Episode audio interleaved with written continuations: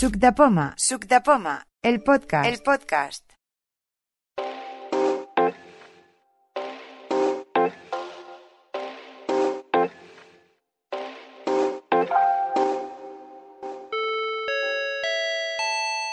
Hola, aquí tenéis la segunda parte de la quedada de este mes de enero del 2024. Como recordaréis, la habíamos dividido en dos partes, pues era muy extensa.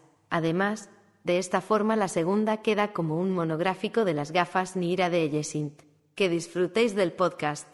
Yo me voy a tomar unas cañitas virtuales con mi nueva coleguita, Nira. Hasta luego. Jaime, Sí, te dejo el turno. de acuerdo, gracias. Vamos a hablar de las gafas Nira. Eh, deletreo cómo se escribe por si hay alguien que no las conozca porque es un nombre un poco peculiar, luego explico de qué viene. Se escribe N de noviembre, I de India, otra I de India, R de Romeo, A de alfa. Vale, esta palabra corresponde a unas siglas en inglés que traducidas al español viene a ser algo así como reconstrucción no invasiva de imágenes en audio. Ya eh, la frasecita se las trae, pero ya nos da una clave de cuál puede ser la funcionalidad de este dispositivo. Vale, eh, se trata de un invento español, o sea que realmente aquí podemos hacer cosas interesantes, por lo visto. Eh, concretamente lo ha, lo ha creado, lo ha desarrollado la empresa Eyesync de Castellón. Y la función principal de estas gafas es permitirnos a nosotros, a las personas ciegas y con baja visión, poder explorar y reconocer formas, espacios, todo ello en tiempo real. Es, por lo tanto, a mi parecer, algo que a muchas personas nos interesa realmente, que es, digamos, la movilidad, ¿no? Eh, pues para mejorar, pues, lo que es, digamos, la confianza, la autonomía personal. Y para esto, la verdad es que estas gafas, ahora lo veremos, eh, tienen una funcionalidad muy, muy aceptable. Para hablar de esto tenemos a dos invitados muy especiales que tienen mucha experiencia con estas gafas. Luego, después de hablar con estos invitados, tanto Josep Yesa como yo también hablaremos un poquito de nuestra experiencia, que en comparación con la de ellos es, es escasa porque acabamos ya, estamos a punto de finalizar ese mes de prueba que deja la empresa para decidir si nos las quedamos, ¿no? Hay que practicar con ellas, aprender y tal. Y bueno, pues ya he comentado antes en la presentación que sí que nos las vamos a quedar. Así que bueno, vamos a empezar con los invitados. Tenemos a Sara Martínez. Bienvenida de nuevo. ¿Qué tal? ¿Cómo estás? Hola, pues aquí. Hola, bienvenida. estamos. Muy bien. Muchas gracias por estar con nosotros para compartir tu experiencia. Y también tenemos a Domingo Bonet. Bienvenido. ¿Qué tal? ¿Cómo estamos? Hola, buenas tardes. Vale, muchas gracias también por estar con nosotros. Lo que haga Ambos, falta. vale, ambos tenéis mucha experiencia con estas gafas. Sara, creo que ya llevas más de seis meses, ¿no? Medio año, algo más, ¿no? Con ellas. El otro día, bueno, lo he mirado esta mañana porque soy muy mala para las fechas y como siempre me lo preguntan, desde el 12 de, ju- de julio llevo con ellas. Muy bien. Y Domingo Bonet, Domingo Bonet es todo un veterano porque está con este sistema probándolo desde las primeras versiones que salieron en plan prototipo y creo que debe ser dos años, ¿no? O así, Domingo. A ver, con el dispositivo que estamos, que está, en- bueno, que estáis y que estamos utilizando ahora, sí, más o menos unos dos años, pero con los primeros dispositivos yo empecé a hacer pruebas en el 2017. Mm, está bien. Mm, Vamos, o sea que tienes una experiencia. Lo que pasa es que, claro, en el considerable. 2017 no era un dispositivo, eran pruebas puntuales eh, de ir a hacer la prueba y volverte a casa y ya está. O sea, porque Ajá. era un, era un ordenador con un casco virtual, con una, un, un Frankenstein. Sí, ellos. sí. Muy bien, estupendo. Vale, pues, pues si quieres empezamos contigo. Eh, para la gente que no conoce estas gafas, eh, explícanos un poco en qué consisten, eh, qué componentes conforman el sistema, un poco la función, eh, en fin, háblanos un poquito de ellas. Adelante. Bueno, lo que son datos técnicos no es lo mío. Yo os voy a hablar eh, para que lo entendáis. Las gafas, eh, los que son unas gafas tipo deportivas, como estas que se utilizan a veces para gafas de sol deportivas, con, con un cristal grande, en fin. Encima de la parte superior llevan como una, una zona estanca con un cristalito que además que queda muy. Comparado al prototipo anterior, quedan muy chulas. dentro lleva una serie de cámaras y sensores, que creo que son, lleva una cámara color, una cámara infrarroja, un láser y un medidor de profundidad. En las patillas lleva dos audífonos de transmisión ósea, uno en cada, en cada patilla. Las gafas no se pueden plegar por todo el tema de tecnología y cableado que llevan por dentro. Pesan muy poquito, para todo lo que llevan dentro pesan muy poquito. Y de los audífonos salen unos cables que se juntan en el centro en un empalme en modo DI que van a parar a, una, a lo que es la batería o el procesador. Eh, el procesador es, es un, nosotros llamamos la petaca, es el dispositivo donde está toda la, la, unidad central de procesamiento, la batería. Y a ver, no es, no es aparatoso, es un dispositivo que yo a veces lo llevo en el bolsillo del chándal o lo llevo en el bolsillo de la, de la chaqueta o en una riñonera o un bolsito pequeño, te lo pones y es manejable. ¿Por qué llevarlo siempre a mano? Porque se recomienda a los usuarios cuando van empezando y cuando van eh, ya cogiéndole más práctica que interactúen con el dispositivo para, para ir acostumbrándose. Y el funcionamiento en teoría es muy sencillo. Las cámaras captan la imagen, la pasan al procesador, la devuelven en tiempo real a los audífonos. Y ojo, cuando yo digo tiempo, digo tiempo real, es real. O sea, no hay ni un microsegundo de retraso. Este es uno de los grandes logros que han conseguido, que no haya nada de retraso. Porque, claro, en nosotros medio segundo de retraso es árbol comido, ¿sabes? Más sobre todo la gente que va andando rápida. Eh, y bueno, y ese es el sistema. Eh, no, no, es, no es un sonido verbal, con lo cual no están ahí taladrándote el oído como algunas a veces que hemos oído por ahí, a la derecha, a la izquierda, gira por aquí, un árbol, una farola. No, esto es un sonido por ejemplo, Sara lo tiene asimilado, creo que es al siseo del, viento, el tulular del viento. Yo lo tengo asimilado al sonido del mar, las olas, cuando rompen las olas en, la playa. Cada uno lo asimila como, como, mejor lo entiende.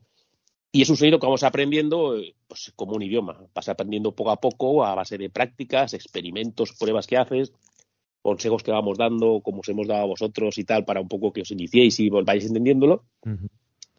Y en fin, y ese es el sistema de, la gafa. Eh, o sea, no, el sistema principal. o sea, es decir, esto es para lo que están las gafas hechas. Luego, claro, luego empieza la gente y si llevara esto, esto son cosas secundarias que, irán viniendo. Muy bien. A modo de dato técnico, comentar que la velocidad realmente es impresionante. Eh, hace, o sea, procesa imágenes a 60 imágenes por segundo, o sea que es, a menos en el modo panorámico, te pasa alguien por por de frente de izquierda a derecha y es que tú sientes en tiempo real el movimiento equivalente, es una pasada. O incluso yo cuando salgo de casa me cojo el ascensor, que es una puerta que se corre de izquierda a derecha, y escucho cómo se abre y cómo se cierra la puerta. Y eso que la puerta va deprisa, se abre y se cierra deprisa, o sea que es, es impresionante. Vale. Te quería comentar, ¿tú eres usuario de perro guía o de, bastón? A ver, yo ahora mismo en la actualidad soy, digamos, mixto. tengo perro guía, pero ya tiene va a hacer 11 años, entonces yo ya, digamos, me estoy un poco preparando para la jubilación. La jubilación del perro. Sí, sí. Entonces yo utilizo mucho eh, tanto el bastón como el perro. De hecho, cuando salgo por la zona, digamos, urbana, suelo ir con perro, a veces con bastón. Cuando salgo por el campo, voy siempre eh, con el perro, pero no trabajando, con el perro en modo paseo y sin bastón. o sea, para más Henry. Voy con el perro, correa de paseo y gafas y bastón, pero un bastón de andar, de, apoyarse para andar, de senderismo. Vale, o sea que es, interesante porque puedes hablar desde el punto de vista de los dos, digamos, perfiles de usuarios de perro guía y bastón. Vale, y coméntanos un poco, a ver, cómo has integrado tú estas gafas Nira con tus técnicas de movilidad, de orientación, tanto con bastón como con perro guía. A ver, más o menos. A ver, integración. Esto es como todo. Mm, a ver, Aquí la ventaja que uno tiene es que es un dispositivo que, cuando tú lo vas practicando y lo vas, lo vas utilizando, tú eres el que va viendo mentalmente qué potencial le sacas. Entonces, depende de cada persona, eh, no sé, qué partido sacarle, cómo, digamos, dónde incluirlo. Hay gente que a lo mejor le gusta más utilizarlo en interior que en exteriores, hay gente que le gusta utilizarlo más en exteriores que en interiores, a unos les gusta utilizar más un modo, a otros les gusta utilizar otro modo. Cada uno se lo personaliza a su manera y va viendo el potencial que le saca. Luego una ya tiene su potencial, digamos, o sus prácticas adquiridas, yo les recomiendo que experimenten con otras posibilidades porque luego le van a sacar más práctica, le van a sacar más posibilidades, le van a sacar más potencial. O sea, no es anclarse en decir yo voy por aquí así y así y ya no necesito más. Vale, si tú así vas bien, perfecto. pero si mañana cuando vayas así pruebas a hacer otra cosa, vas a notar una mejoría. Entonces, la integración es, como digo siempre, es una capa más de información. Todo lo que sea información para, para moveros por nuestro entorno, bienvenida sea.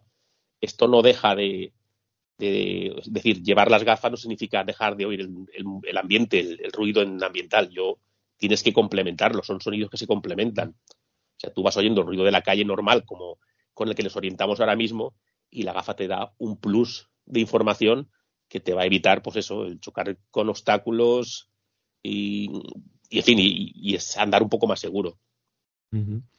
Muy bien. Vamos un poco al tema práctico, que la gente está interesada en este tema. Eh, ¿Nos puedes dar algunos ejemplos así prácticos que digas, vas a la calle y dices, pues mira, para esto realmente encuentro que me va muy bien, o incluso todo lo contrario, a lo mejor algunos ejemplos en los que ves que a lo mejor las gafas aún no están a la altura, algunas cositas así que nos puedas decir a ver, del día a día. Del día a día. Una cosa muy importante y es solamente una cosa simple desde que yo llevo las gafas, y Sara igual luego me lo, te lo puede confirmar, y tú a lo mejor también lo vas a confirmar, ¿Mm? lo que es chocar con objetos de, de, cintura hacia arriba o de rodilla hacia arriba, yo ya no me he golpeado con ninguno. Y eso para mí ya es importantísimo. Mm, doy, doy fe de ello, sí, sí. Y, y, cuando lo consigo, cuando salgo a la calle y nada más salir, me encuentro, por ejemplo, un coche en la acera así aparcado con el morro en el vado, te sale una sonrisa socarrona. Exacto, eso iba a decir. Se me pone una sonrisa de oreja a oreja y digo, ostras, nunca más. Porque claro, el bastón nos avisa, pero claro, sales de casa, vas confiado, es una acera ancha, empiezas a meterle caña y de repente, cataclán, el golpe con el coche, el susto es impresionante. Sales con el bastón cara a un camión, por la parte de atrás de un camión, que sabes que los camiones son altos, y cuando te das cuenta que tienes un camión, el bastón lo has metido ya en la rueda de recambio y ya has comido un camión. Sí, sí.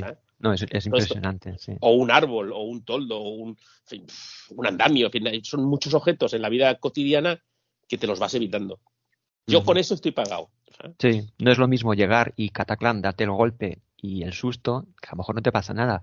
A ir ya sobre aviso, llegas, ya no llegas en plan investir, sino llegas en plan no, no, ya ni llegas, exploratorio. perro, esquivas y sigues. Esquivas, sí, sí, sí sí, perfecto, muy bien. Bueno, pues vamos a pasar a Sara. Eh, ¿Tú eres usuaria de perro bastón o digo perro bastón, de perro guía o de bastón? De perro bastón o bastón perro. Eh... de perro lobo. Bueno, yo eh, tuve perra, bueno, tuve la, la, entrega de mi perra y la tuve que devolver porque mientras tenía las gafas, la tuve que devolver porque la perra tenía traumas y no podía guiar, no podía seguir. Entonces he probado ambas. Es cierto que actualmente no tengo perro, estoy otra vez esperando y, uso bastón. O sea que, pues no sé. No soy mixta porque últimamente no tengo perro, pero he usado las gafas con perro. O sea que eh, sé perfectamente que complementan ambos auxiliares de movilidad. Vale. ¿Y tu experiencia también a la hora de integrar las gafas? ¿Algo así digno de destacar que nos puedas comentar? Pues vamos a ver, es que es es un todo, ¿vale? Yo defiendo este dispositivo porque a mí me ha cambiado la vida a partir de, adquirirlo y, probarlo y tenerlo, ¿no? Y cada día estoy más, eh, más segura de llevarlo. Cuando no lo llevo es como que me falta algo y voy dando ahí cabezazos a ver si... Pero ¿por qué no me dices este árbol? No me, no me, no me suena. Uy, si no llevo las gafas. O sea, es eh, ya como un complemento, ¿no? Como los zapatos, ¿no? Para mí es eh, el control, o sea, yo te diría en general, porque te puedo poner numerosos ejemplos, pero en general es el, el control de la situación, ¿vale? O sea, digamos que escuchamos el, aparte de escuchar el relieve del mundo, que tú vas caminando y vas enterándote de la gente que se mueve, obstáculos móviles, coches, uh, yo qué sé, las paredes, uh, árboles, cosas que de repente hay en medio que, que no debería, pues no sé, yo por ejemplo el otro día fui a tirar la basura y, me habían puesto un mueble, pero justamente en la esquina eh, de la, ¿cómo lo explicaría? Como en la esquina del cubo de la, como no directamente no estaba centrado, o sea, sobresalía, ¿vale? Entonces si yo llego a meterme por la esquina me como el mueble porque yo voy buscando el cubo de basura, no, no el mm. mueble, ¿no? Ah, yo qué sé, eh, para encontrar el metro, o sea, como puedes cambiar la distancia, que tú puedes navegar con diferentes distancias, eh, bueno, lo de navegar puede ser confuso.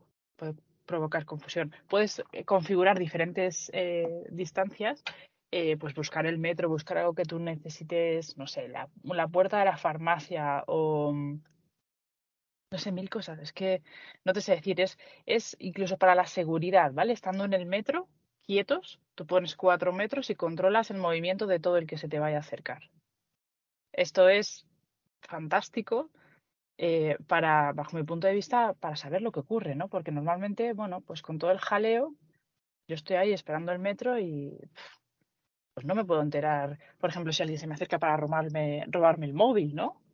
Pues las gafas es que me va a marcar totalmente la trayectoria y yo voy a mirar hacia lo que se me aproxima, ¿no? Entonces, eh, lo puedo aplicar a un montón de cosas. Mm. Es, es eso, el control, el, ay, como estoy que me trago todo el rato, el control de la situación, ¿no? Eh, esta capa de información que te va comentando eh, todo de lo que no eras consciente anteriormente. Sí, sí, sí. Claro, todo esto es ya cuando se ha llevado a cabo un proceso de aprendizaje, de, adaptación al sistema. Eh, continúo contigo, Sara. Para las personas que estén ahora escuchándonos y que les atraiga la idea y quiera probar el dispositivo que ya he comentado antes que se puede probar durante un mes, lo pagas, lo pruebas, luego que no te convence, pues lo devuelves, pero y te devuelven el dinero. Pero eh, algunas recomendaciones para estas personas que quieren probarlo y que quieren aprovechar al máximo este mes, algunas, digamos, consejos, algún, con unos pasos, un entrenamiento que creo que es interesante. Eh, a ver qué nos puedes decir al respecto. Yo uh, destacaría cambiar un poco el chip, ¿no? Nosotros queremos digamos que pensamos en buscar algo y lo encontramos. Pues es al revés. Tienes que ir encontrando e ir asociando, porque es como aprender un idioma, ¿no? Mm.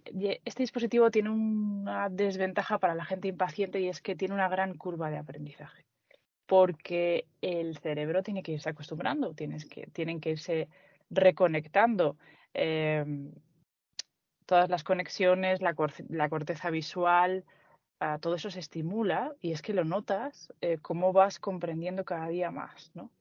Entonces, todo esto es entrenamiento, necesita una constancia, necesita una entrega, ¿no? Y sobre todo es sentir, no pensar. No podemos controlarlo con la mente. Es un tema cerebral, un tema neuronal eh, y de funcionamiento del dispositivo. O sea, hay que dejarlo crecer simplemente. Y es buscar, o sea, perdón, encontrar y asociar, no buscar.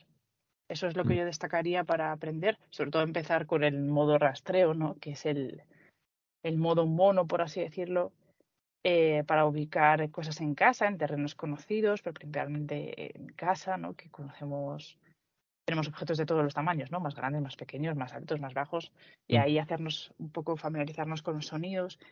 Em, pero sobre todo esto, ¿no? No decir, es que no encuentro, no sé qué hacer, porque no encuentro la puerta a ver, la puerta es muy grande, la vamos a encontrar, ¿vale? Pero es lo primero que se me ha ocurrido. Em, no, pensar en, ostras, ¿qué es esto? Ah, ¿qué es la puerta? O sea, e, el sentido inverso, ¿no? Y tener mucha paciencia, sobre todo, mucha paciencia porque es como aprender un idioma.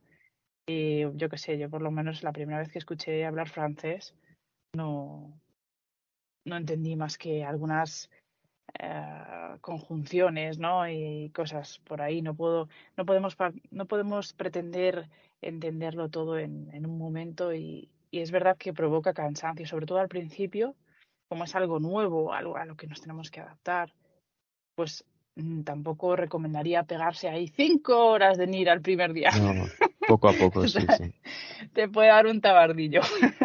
Entonces es, es mejor, ah, bueno, ir sintiendo, ir haciendo y sobre todo mm, hay que creer en el sistema. Si vamos con una, una negatividad absoluta, pues como en todo, ¿no? No vamos a poder hacerlo. Eh, en una clase, por ejemplo, de, bastón, si vamos pensando que no vamos a poder usar el bastón jamás en la vida, pues jamás en la vida lo usaremos. Pues esto es algo así parecido, ¿no? Ah, necesita tiempo, progreso y, sobre todo mucha paciencia y cambiar el chip, ¿no? Al revés, eh, asociar encontrar y asociar. Eso, eso es muy importante. Te quería comentar esto. Has dicho que eh, hay que asociar y yo creo que eso es muy importante.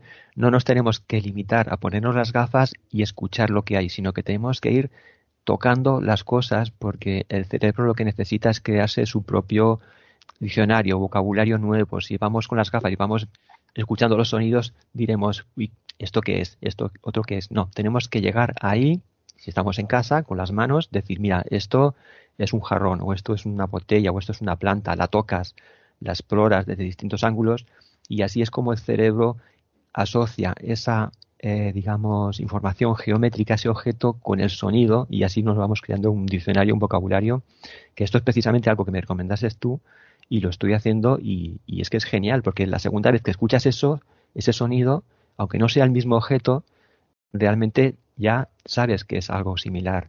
Y porque este sistema no solo te informa de lo que está arriba, abajo, izquierda, derecha, cerca y lejos, sino que también te informa como de formas geométricas generales, ¿no? No suena lo mismo una papelera que nos encontremos pegada a una pared que una moto. Son sonidos muy distintos. Entonces, claro, hay que llegar, escuchas, vale, no te limites a esquivar el objeto, sino detente un rato con el bastón y, ostras, es una papelera, vale, pues voy para adelante, voy para atrás, la enfoco de aquí y de allá, que el cerebro se haga con el sonido y con, esa imagen visual. Y eso es muy, muy importante. Desde luego, os encontraréis, es más de una situación que me ha pasado, que he hecho yo eso con una papelera y enseguida se acerca alguien, oye, que te veo dudar, que te has perdido, ¿quieres que te ayude? y digo, no, no, es que estoy practicando con estas gafas y tal y cual, y, pero es, muy, muy, muy útil. Y bueno, eh, vamos a pasar a Domingo. Seguro que él también tiene consejos interesantes para las personas que quieren iniciarse en el mundo NIRA y quieren aprovechar al máximo ese mes. Algunos consejos que seguro que tú tienes también muchas cosas interesantes. Adelante.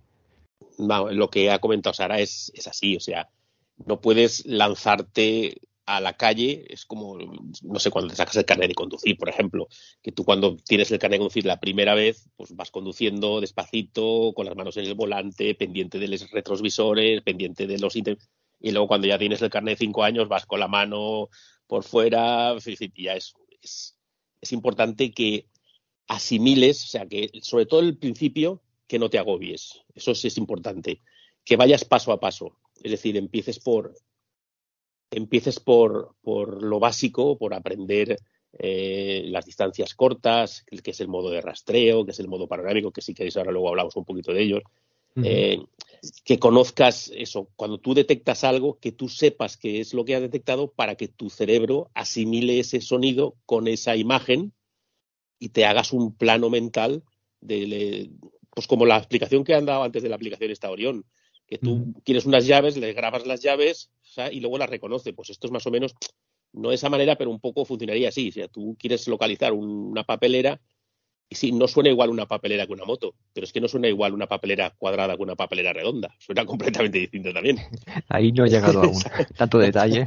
No, no, pero me quiero referir, pero que sabes, sabes que es una papelera o, que puede ser un objeto parecido a una papelera por la altura a la que está y por la forma que tiene. Sí. es, y luego sí, en principio, sobre todo los primeros días, eh, la empresa da un mes de prueba, pero es como todo. Yo, la primera vez que fui a probarlas a Castellón, y estoy hablando del año 2017, yo estuve una hora de prueba. Y en cuanto sales, además a Sara se lo comenté, sales y ya vas dándole vueltas a la cabeza, pues, ¿qué podría hacer con esto? ¿Qué no podría hacer? ¿Para qué me serviría? O sea, tú mismo ya te vas mentalizando, con lo poco que has hecho, ya vas viendo el potencial que tiene. Sí, sí. O sea, que es, y eso es lo que te ayuda para, para luego, también luego dependerá de la cabeza y de las maneras de ser de cada persona. Pero sí hay que tener mucha, mucha paciencia, sobre todo al principio. Y luego las cosas van saliendo solas, ¿eh? Luego, sin darte cuenta, vas, van saliendo cosas solas. Sí, sí. Además hay un fenómeno muy curioso que es la automatización de habilidades, que es también se llama como hacer, hacer clic que estás días y días ahí con las gafas, esforzándote, concentrándote, a ver este sonido tal y cual, de repente sales otro día a la calle y de repente todo es como como más natural. Como, se, ha reconectado todo y oyes exactamente. de repente el cerebro como si hubiera estado ahí procesando por la noche y por la mañana. Exactamente. A mí, me ha pasado en varias ocasiones, digo, ostras, esto ayer no, no lo podía hacer. Pues eso, digamos, es un nivel superior. Estás pues subiendo de nivel. No, es que a lo mejor dicho así, la gente dice, ostras, esto es dificilísimo. No, no, yo, yo llevo un mes y hay cosas, a ver, he, cometido errores porque soy muy curioso, muy aventurero y enseguida me lancé en casa, hice caso. En casa hice, hice caso, fui con el modo rastreo, muy bien, asimilando cosas y tal. Salí a la calle y dije, rastreo para qué, si esto es muy ancho, panorámico, a tres metros, volumen fuerte. Venga, a tope. Y, y lo primero que hice fue cruzar una calle y meterme en el hueco de un árbol, porque iba súper despistado. Entonces, bueno, hay que recapacitar y, y hacer caso de realmente, porque si no, no no evolucionamos, entonces pues es muy importante. No, pero con esos fallos te vas dando cuenta tú dónde estás cometiendo el error y lo corriges. Exacto, sí, sí. O te desesperas y abandonas, o, dices, no, vamos a hacerlo bien hecho y vamos a corregir. Exacto. Después de esa experiencia llegué a casa y dije, esto es para mí, ya le empecé a dar vueltas, dije, bueno, esta yo la devuelvo y tal, pero no, luego recapacitas y dices, bueno, venga, si acabo de empezar, llevo una semana, tengo tres semanas, vamos a... Y luego también, pues, se agradece mucho la ayuda que tenemos de, por ejemplo, de, de Tiri o de, de, Sara, el grupo que hay también de Telegram, que ha puesto Yesim, donde los usuarios, pues, podemos entrar y ahí tenemos, el, podemos hacer preguntas, estamos en contacto con los técnicos, o sea que todo eso. Y la gran ventaja de que es una empresa española, que no tienes que pelearte con otros idiomas, o sea que son todas ventajas y yo no es por defender a la empresa y que, que quede claro que ni Sara ni yo trabajamos para la empresa. Sí, sí. Pero te puedo decir que es una empresa que cuenta con tu opinión. o sea, eso es una. Que, que, la valora y si luego por lo que sea no la van a implementar de momento, por lo que sea, te dan una explicación porque están peleándose en otra cosa están y ahora mismo esto pues lo tienen como secundario, pero es una empresa que cuenta con tu opinión nuestra y de todos los usuarios, ¿eh? o sea, todo lo que tú opinas en el grupo y todo lo que tú escribes, todo eso ellos lo tienen en cuenta. Sí, sí, lo Porque saben, saben que este dispositivo es para ciegos, no es para, para, otras personas, es para personas ciegas. Vale. Eh, antes has comentado así de pasada un poco los dos modos que tiene, el panorámico, el rastreo. Así en plan práctico, para la gente que lo entienda, qué campo de visión tienes con uno, con el otro, para qué está dedicado una cosa, otra cosa. Esto que creo que es interesante que, lo expliquemos un poquito. Yo explico y si eso, si Sara quiere que me corrija. De acuerdo. Yo entiendo, para mí, el modo de rastreo. A ver, voy a hacer un poco de publicidad de, mi canal. He abierto un canal ahora que se llama Mundo Nira en YouTube y en WhatsApp. Por cierto, muy buena idea porque es, lo, es, lo, que buscamos muchos. ¿eh? Yo cuando me conocí estas gafas hace ya muchos años, andaba como locos cómo suena, ¿no? En cada circunstancia cómo suena, qué, me encontraré cuando me encuentre esto o lo otro y ahí vas a, vas a hacer una labor estupenda. Sigue, sigue. Bueno, pues ese es un canal que llevo, lleva dos semanas, he puesto dos, dos audios, son, en principio van a ser audios de cortitos para no hacerse muy pesados, siete, ocho, diez minutitos. Vamos por el segundo, mañana colgar el tercero y a partir ya del cuarto o el quinto ya empezó con, digamos, con simulaciones en, interior y en exterior. Pero bueno, mm, volviendo al tema, el, modo rastreo yo lo tengo comparado a un, sistema de búsqueda en el cual nosotros trabajamos como si fuésemos un francotirador, es decir, nosotros vamos buscando el objetivo. Y en el modo panorámico el objetivo nos encuentra a nosotros. Es no sé si me explico. En el modo rastreo tenemos una visión central en una especie de columna de unos 10 centímetros y hacia nosotros, hacia donde giramos la cabeza, es lo que detectamos. Entonces, ¿eso para qué se utiliza mucho? Pues mira, para resolver situaciones un poco más comprometidas. Ejemplo, vas por la calle con el modo panorámico y te encuentras un andamio de estos de túnel o unas vallas que han puesto en una obra y han dejado un pasillo de medio metro. Entonces, a veces con el modo panorámico te cuesta encontrar un poco el hueco por donde pasar. Entonces, automáticamente cambias al modo rastreo, haces un barrido y detectas el hueco por el paso enseguida. Entonces, digamos, problema resuelto, te metes por el hueco y pasas. Y el modo panorámico te abre un abanico de, te abre el espectro, te abre el mapa, te abre el campo visual. Entonces tú vas andando por una calle y vas oyendo la pared de la izquierda, los coches de la derecha, la farola de, al lado. Si tienes un árbol, te con un árbol. Si se ensancha la calle, pierdes el sonido. Si se vuelve a estrechar, recuperas el sonido. es, te da una información de una escena que te está describiendo en tiempo real por sonidos digo, el sonido es, el sonido es un sonido que hace, o sea, no es un sonido de, que, agobie, pero según por donde lo oigas, si lo oyes por la derecha, si lo oyes por la izquierda, si lo oyes más centrado, si lo oyes más agudo, si lo oyes más grave, pues determinas a qué altura está, si está a la derecha, si está a la izquierda, si es más alto, si es más bajo, y de esa manera detectas los obstáculos. Y el modo panorámico, digo, yo lo suelo utilizar para andar por la calle y el modo rastreo lo utilizo más en interiores para localizar puntos más concretos. Por ejemplo, estás en un restaurante y quieres localizar un objeto en una mesa, pues con el modo rastreo a un metro vas a localizarlo prácticamente cuando practiques un poco sin ningún problema. Una de las cosas que digo, menor distancia, rastreo, más precisión. Mayor distancia, panorámico, menor precisión. O sea, no mejor visión o mejor o peor visión, sino precisión. ¿eh? Yo he llegado a detectar una pila botón encima de una mesa. Dices, joder, una pila botón, sí. Ahora, a lo mejor me pones una pila botón al lado de un vaso y a lo mejor detecto el vaso, pero la pila botón no llego, porque el vaso, digamos, me interfiere un poco el sonido. Pero bueno, se puede probar. Pero bueno, hay que ser realistas, ¿eh? Esto no milagros no, no, se hacen. Hay que ser realistas y saber hasta. Y luego cada uno con su práctica y, y, según la capacidad que tenga, pues le sacará más partido, le sacará menos, pero partido le va a sacar seguro. Más seguro, seguro. Sí, sí. Luego está el tema del ángulo, digamos, has hablado del, del, ángulo del modo rastreo, que son más o menos unos 10 centímetros, un poco menos que la de la anchura de la, de la cabeza. Yo creo que es la anchura, digamos, donde están los sensores. Esto en campo así, digamos, horizontal. Luego, en forma vertical, los dos modos creo que tienen el mismo, digamos, alcance, ¿no? Tú vas caminando, claro, depende de la distancia, eso también hay que comentarlo. Claro, exactamente. Tú te cuenta que cuando abrimos un, ángulo, el ángulo en su parte final es curvo. Entonces, cuando yo miro, a, por ejemplo, a dos metros a la altura de los ojos, no es el caso de la altura de los ojos, porque las cámaras no están puestas en horizontal, las cámaras están puestas con una inclinación hacia abajo para coger más, más ángulo. Si las ponemos hacia arriba, o sea, las ponemos horizontales, las cámaras cogerían un ángulo superior por arriba que no nos hace falta para nada. Yo no necesito saber que haya un metro por encima de mi cabeza, porque no voy a chocar. Necesito saber que hay un metro por debajo de mi cintura. Entonces las gafas están inclinadas para cubrir, digamos, esa carencia de ángulos. Pero, por ejemplo, si tú te pones las gafas a dos metros y estás mirando una pared en línea recta, cuando detectas la pared a dos metros, eh, si agachas la cabeza, lo que es la parte de abajo no la vas a detectar porque está más lejos seguirás detectando la pared, pero oirás que te cambia el sonido porque estarás detectando la parte de arriba.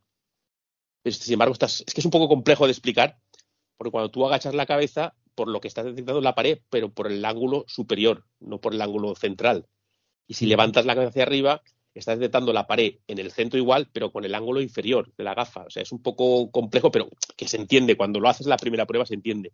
Lo que me quiero decir es que lo que es el, el ángulo no es una, no es una línea recta, es un ángulo eh, cerrado, o sea, con, que cierra un semicírculo delante. Entonces, cuando tú estás a una pared a dos metros, si agachas la cabeza mm, y detectas el suelo, no lo estás detectando a dos metros, a lo mejor lo estás detectando a uno, porque el ángulo se cierra y se va hacia tus pies.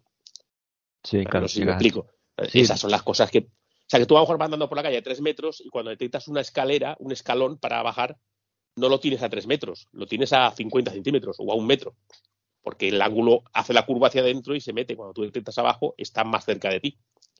Pues esto se aprende muy fácil con las prácticas y, por ejemplo, si tú coges el bastón y te lo pones pegado a la pared, tocando con la contera a la pared y bajas el bastón hacia abajo en línea recta, no vas a tocar más pared ya. O sea, vas a tocar solamente la parte central, donde más te estira el brazo. Cuando tiras hacia abajo dejas de tocar pared porque ya el ángulo se va cerrando. Pues esto es lo mismo. Sí, sí. Dicho así parece complicado, pero es lo que dices. Lo, pones en, práctica en, el momento, en el instante y lo, entiendes, lo entiendes fácil. Sí, sí. El modo panorámico, pues eso. Es, tú imagínate, por ejemplo, que tienes un. A ver, yo hago la, siempre el mismo, calculo el mismo ejemplo. Imagínate que tienes una pérgola de estas de un, de, de, un celado esto del, para el sol, de estas rectangulares. La tumbas, la, la pérgola tiene tres metros de ancha por dos metros de alta. Vale. Pues todo lo que vas barriendo con esa pérgola es lo que está lo que te están detectando las gafas a una distancia. Si la distancia es más corta, claro, esa pérgola se hace mucho más pequeña, porque hay menos ángulo. Si la distancia es más larga, la pérgola se hace más grande. Tienes más campo de visión. Pues, ni más ni menos. El, campo panorámico es un, embudo, o sea, es como, como un embudo, y cuando sale es estrecho, pero cuando sale se va abriendo, pues como todo, y se va, y se va haciendo grande. Sí, sí, esto a mí al principio era algo que me despistaba porque Correcto. en el modo rastreo yo hacía la prueba de con el brazo estirado poner el bastón así horizontal delante, lo subía y lo bajaba y a mí me, daba pues un, un campo visual eh, más o menos justo enfrente de los sensores y por debajo a la mitad del pecho. Pero claro, estaba a una distancia pues de 70 centímetros o así que es el brazo. Pero eso, a medida que te vas alejando, es como, un, como mirar a través de un cono, un no, no, tú tienes, tú tienes, que hacer esa prueba poniendo el bastón, o sea, acercándote, sin, no hace falta el bastón, te acercas con la gafa poco a poco hasta que empiezas a detectar la pared. Sin, sin nada que tengas delante que te estorbe. Cuando detectas la pared, que la estás oyendo muy suave, muy bajita, pero la estás detectando al frente, si agachas un poco la cabeza, seguirás detectando la pared, pero mm, eh, no detectarás la parte de abajo. Seguirás detectando la misma pared, pero al estar agachada la cabeza estás detectándolo por la parte de arriba de las gafas. Pero no detectas el suelo, o sea, no, porque no te llega. Para que te llegue al suelo tienes que tener ya los dos metros ¿eh? o los tres metros. Es, es curioso, es, pero todo eso se hace con, las prácticas y con, los ejercicios. Se, se, se, entiende y una vez se entiende el funcionamiento del sistema es donde le sacas todo todo el potencial cuando sabes cómo funciona y cómo te responde y cómo es cuando entonces le puedes sacar todo el potencial al dispositivo. Exacto, sí, sí, porque hay que tener muy claro eh, cada modo, el ángulo que estás explorando. Correcto.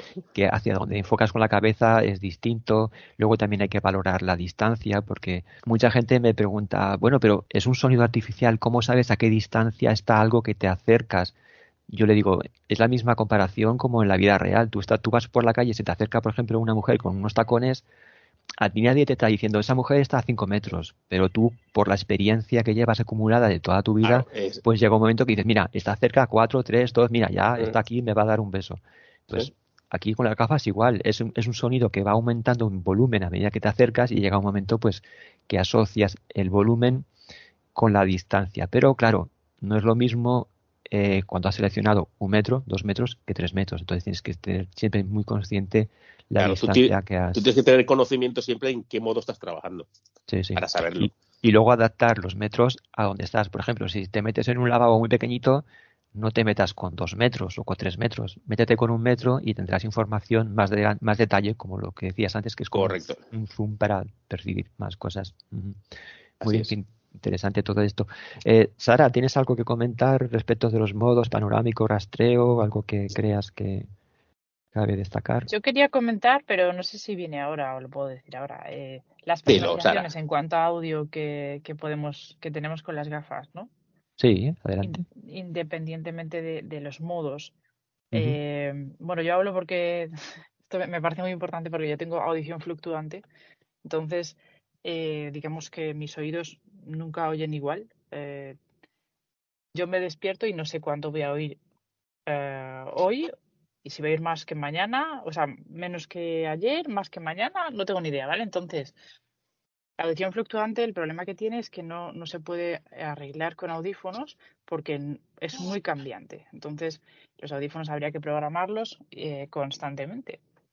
¿Y cuál es el tema? Que estas gafas a mí me permiten adaptarlas antes de necesitarlas. Es decir, yo me, antes de salir de casa me balanceo el audio según es correcto para mí en ese momento, ¿vale? Se puede balancear hacia la izquierda o hacia la derecha, no recuerdo las posiciones, pero, pero se puede balancear a nuestro gusto. También podemos subir o bajar el volumen mínimo. Pues no sé, hay personas que quizás están más acostumbradas a silencio o tienen entornos más silenciosos, eh, no se mueven tanto en ruido, entonces necesitan menos sonido. Esto se puede personalizar. Esto, esto que comentas ahora son top betas que estamos de prueba, ¿eh? o sea, esto no, sí, no, creo que tarde mucho, pero, pero, No, pero se puede pedir a los ingenieros, aunque de momento ellos no pueden hacerlo, se puede pedir a los ingenieros y, y te lo ajustan, ¿vale? Eh, luego el tema de, pues esto, la voz también se va a poder regular, o sea que si soy una persona pues que por lo que sea me cuesta eh, la velocidad o, me aburre, pues lo voy a poder mover, ¿no? Esto, lo, eh, esto lo he hecho yo, sí, los, los, mensajes que emite el sistema, que hay que comentar que aquí no solo se reciben los soniditos estos de los obstáculos, sino que el sistema pues te informa de la batería, te informa de el modo que seleccionas, la distancia, los metros, o sea, el volumen, todos son mensajes hablados. Y si nos parecen muy lentitos, pues se puede aumentar varias velocidades. Yo lo he puesto a 1,5 y, y estoy más a gusto con ellos. Ya te digo que con el tiempo los acabarás quitando. Sí, ya me lo has dicho varias veces. Perdona, Sara, sigue, que te he interrumpido. No te preocupes. Y no sé, es que algo más. Pues esto, que es un, es un dispositivo eh, que se personaliza, ¿no? Se puede personalizar Mm. y además eh, son bastante humanos en la empresa, están muy pendientes de nuestras sugerencias. Y bueno, yo creo que se podían dedicar a muchos nichos mm, que les darían mucha más pasta que esto.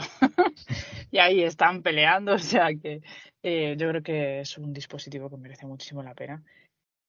Y eso que yo lo recomiendo porque a mí me ha mejorado mi vida. No tengo, o sea, no hay ninguna otra razón.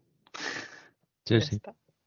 Co- comentar que ahora mismo todos esos ajustes que dice Sara, eh, ahora mismo la única forma de hacerlo es a través, digamos, de remoto. Le dices, eh, conectas con, el grupo Telegram, con, con Laura, que es, digamos, la coordinadora, y le dices, pues mira, eh, cuando llego al metro, cuando llego a una avenida muy, muy, que hay mucho tráfico, el volumen 6 se me queda corto. Entonces, ellos a través de remoto, tú enfocas un código QR de tu wifi, te conectas con las gafas y el sistema se conecta al wifi y desde remoto te suben el volumen 6 para que equivalga a un volumen 7 o un volumen 8 y se adecue a esto. Entonces ahora mismo todos estos ajustes se pueden hacer así en plan remoto, hay que solicitarlo, pero ya están, eh, pues ya estáis probando de hecho poder hacer Que, todo que esto todo eso sea automático, que te Exacto. lo puedes hacer tú. desde la petaca, un menú allí y tú mismo pues ahora quiero probar qué tal suena esto sin los mensajes hablados del sistema, lo pruebas, que no te gusta, lo quitas, no tienes que andar molestando allí y, y tal. O sea que muy bien. Por cierto, hablando de cosas que estáis probando en plan beta, mm, no os quiero poner en un compromiso, pero ¿tenéis por ahí alguna novedad así jugosa que digáis, mira, eh, esto va a ser interesante? Que podáis contar, ¿eh? ya, sé- ya sabemos que los beta testers pues estáis un poco limitados, pero hay alguna cosa que podáis Tenemos, adelantar. tenemos, tenemos contrato de confidencialidad. Claro, claro. Ya, No, a ver, que abra el melón domingo, yo pienso.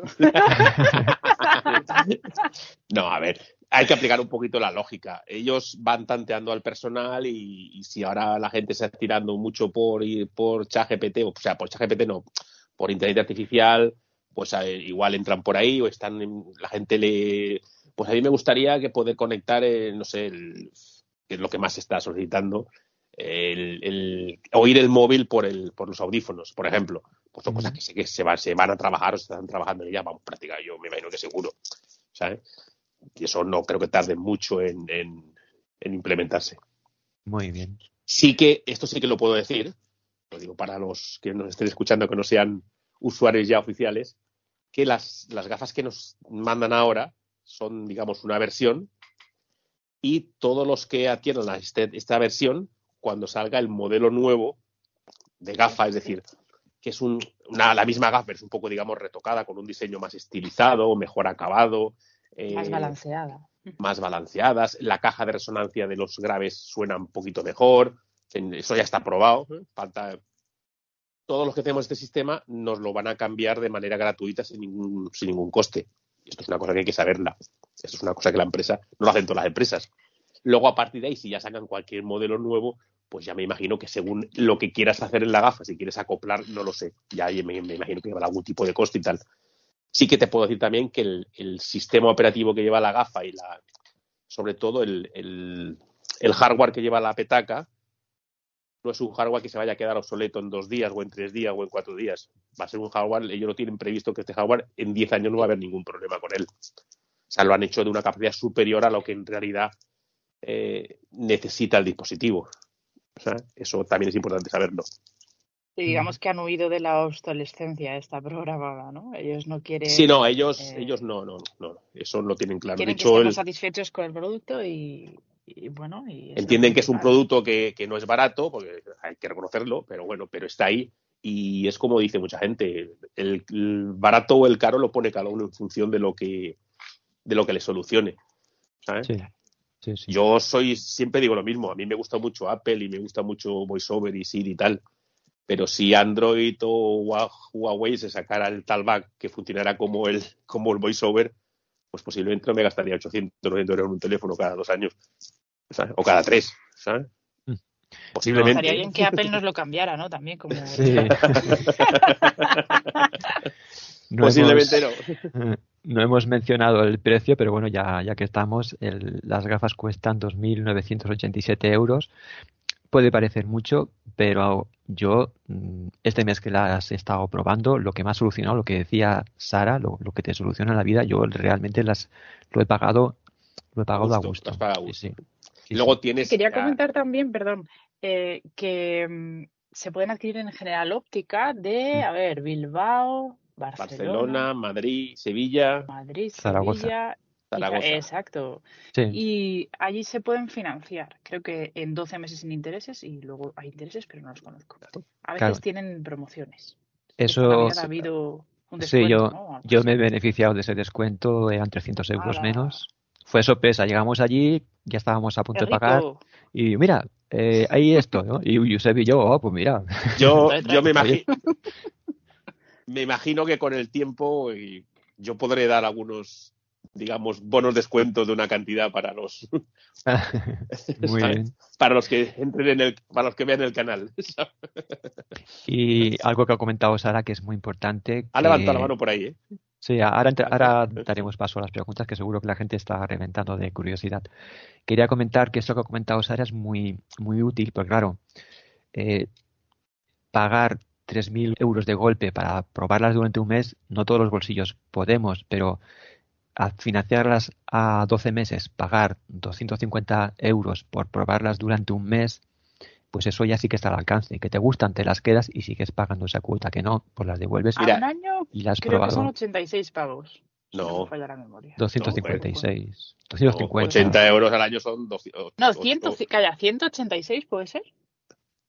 Yo creo que son 250. Bueno. Si será solo los 250 por 10 meses son 2.500 y será solo 250. Sí, que creo que sí. Si no recuerdo mal, lo calculé en su momento. Luego hay gente que... por ejemplo, yo sé gente que dice, bueno, yo no puedo gastar 3.000, pero he ido y he dado una, digamos, he dado 1.000 euros y he financiado 2.000. Entonces le ha bajado de, de, 100, de 250, le ha bajado a 150. O sea, es otra opción. Muy bien. opciones hoy en día con las financiaciones hoy en día. Y que lo, no, yo lo sí, quiero. Creo que también hacen algunos descuentos cuando la gente va a alguna demo. sí, también. Y hay gente que dice, no, yo lo quiero a cinco años. Pues te lo financian con intereses y a lo mejor te cuesta 50 euros al mes. Eso ya va en función de cada uno lo que. Sí, ahí ya pagas intereses, pero es, es más. Exactamente. Más asequible. Ah, duele menos. Muy bien. Bueno, antes de. No sé si queréis comentar algo más. Voy a dar paso a Yusei para que comente su experiencia. Luego la doy yo. Y luego damos paso a todas las preguntas, que seguro que tenéis muchas preguntas. ¿Queréis que se ha quedado algo en el tintero que, queráis destacar o remarcar? De momento no. Luego seguro que hay preguntas y, y eso se amplía y se alarga. Sí, sí. Vale, pues Josep, ¿estás por ahí? Coméntanos un poco Tu, experiencia con las gafas durante este mes. ¿Por qué te las quedas? ¿Qué has notado? ¿Qué has sentido? ¿Cómo, una, pregunta. ¿Josep está en el grupo de Telegram? Sí. Pasa que es muy silencioso. Experiencia es que, bueno, cuando las fui a buscar, tenía muy claro lo que iba a comprar, o sea, lo había estudiado ya durante varios años. Entonces, ya lo primero que hice fue cambiarles los cristales, porque yo no. Primero que mi mujer me ve con unos cristales así y me dice, ya tú solo. Y me he comprado unos cristales que son así de arriba abajo, más oscuros de arriba y degradados. Debajo, sí. Así grises degradados. Y bueno, es más por, por la noche te ven con unos cristales así oscuros y ya no, no quedas muy disimulado. En cambio así, pues sí. Ahora mismo está, este mediodía he ido a comer a la 11 y yo lo, lo primero que, que hice fue ponérmelas y estar con ellas mucho tiempo, aunque no las usara. Entonces, me he adaptado muy bien en la cara, que las puedo llevar tranquilamente bastantes horas. Y lo, que sí que, lo que sí que me puse fue una goma detrás, como tipo como que se compró Jaime también, que son dos tiras que te aprietas la goma y se ajustan a la cabeza y entonces lo que me di cuenta que si las gafas las llevas bien ajustadas, pues sin que te duelan nada, que eh, eran mucho más precisas. Y Perfecto, luego, correcto. eh, entonces, si las llevas un poco sueltas, porque el día que, que las probé, claro, me quedaban un poco sueltas y se me caía de la raíz un poco hacia abajo. Y entonces esto me molestaba, porque me gusta llevarlas bien. Y bueno, esto fue lo primero que intenté arreglar. Luego, claro, empecé a probar sin, dentro de casa y entonces era reconocer pues lo que ya conocía. Las paredes, la cama, la, donde me siento, incluso iba al lavabo y, y tiraba pues, por todas partes a ver, porque eran cosas que ya sabía exactamente dónde, dónde estaban. Y entonces, claro, como sabes dónde está todo, vas tocando y vas eh, escuchando los ruidos, que eso te da pues una, una experiencia buena. Sí, eso es, Josep, el periodo de aprendizaje, que tiene que ser así. Sí, sí. Y claro, al principio yo probé pues modo, modo panorámico, que ahora que empiezas con modo panorámico, dices, uy, demasiados ruidos, Sí. demasiada información, y luego pues tienes que aprender a graduar el volumen para que no te moleste. A veces lo tenemos demasiado alto y, y molesta mucho el ruido. Tienes que llevar, pues, bajar el volumen en, según el lugar donde estás. Por ejemplo, hoy he estado en la cafetería comiendo con las gafas puestas y la gente, pues, seguramente me iba mirando y dirían, decir, pero que lleva este tío en la cara, ¿no? Porque tampoco he ido por ahí. Pero claro, si lo pones solamente a un metro, cuando te sirve el camarero, pues ves que te pone el plato delante y, y notas el sonido y ves, ¿Ves cómo te cruza el brazo por delante para cogerte el cubierto y ves... exacto, y entonces esto te da la sensación que has mejorado muchísimo porque yo me había encontrado que me servían el plato y estaba el plato ahí encima de la mesa y yo pensaba que aún no me habían servido. En cambio, de esta manera, pues, al menos actúas como una persona más normal. Yo tampoco llevo muchos años ciego y esto me había encontrado y me molestaba muchísimo. Uso el café. Estaba después de comer esperando que me pusiera el café y a lo mejor se había quedado encima de la mesa y se había enfriado. Y esas tonterías, pues, con las gafas así, pues no te pasa. Y claro, porque me hacían más de uno. Oye, ¿tú vas a comer con las gafas puestas? Digo, pues claro que voy a comer con las gafas puestas. Como, por- como por la boca, ¿no? Claro, a mí no me molesta. Además, estoy acostumbrado a, antes trabajaba y llevaba una careta de protección o llevaba un casco, llevaba cualquier cosa y era más molesto que estas gafas. Eh, Estas gafas a las que te acostumbras, mm, pues como si fuera un pijo de, de estos que llevar unas ray o algo así, porque a mí, a mí no me molestan. Josep, yo también tengo la cinta esa que tú comentas. Sara también se la hizo, pero ella lleva otro porque esa le venía grande. Y yo, por lo que te idea, yo siempre he llevado gafas, o de vista o de sol. Y yo el récord mío llevando estas gafas fue cuando fui a hacer la demo a Madrid, las llevé puestas 17 horas sin quitármelas. Buah, no me da tanto, pero No, no, sí, yo ya salí del hotel con ella a las 7 de la mañana y me las quité a las 12 de la noche. O sea, sin, sin problema. No, lo que tú dices, no utilizándolas siempre. Y ya, ya has probado ponerte el cable por detrás. Ah, mm, lo puse, pero no me va bien. Al final he encontrado mm, para llevarlas, digamos, una bolsa cruzada. No es una bolsa bien bien, que me queda justamente en el pecho izquierdo, como si fuera un bolsillo, pero más grande, que ahí me cabe el móvil, me cabe, el, digamos, el- la, la petaca esta Incluso más cosas, ¿eh? Lo que pasa es no. Yo, no. Mira, yo por ejemplo. el enlace, Josep. Claro. yo, bueno, yo tengo... a las mujeres mm, les saldría más porque quedaría un pecho más. No pasa nada. Yo hablo con mis pechos y les explico.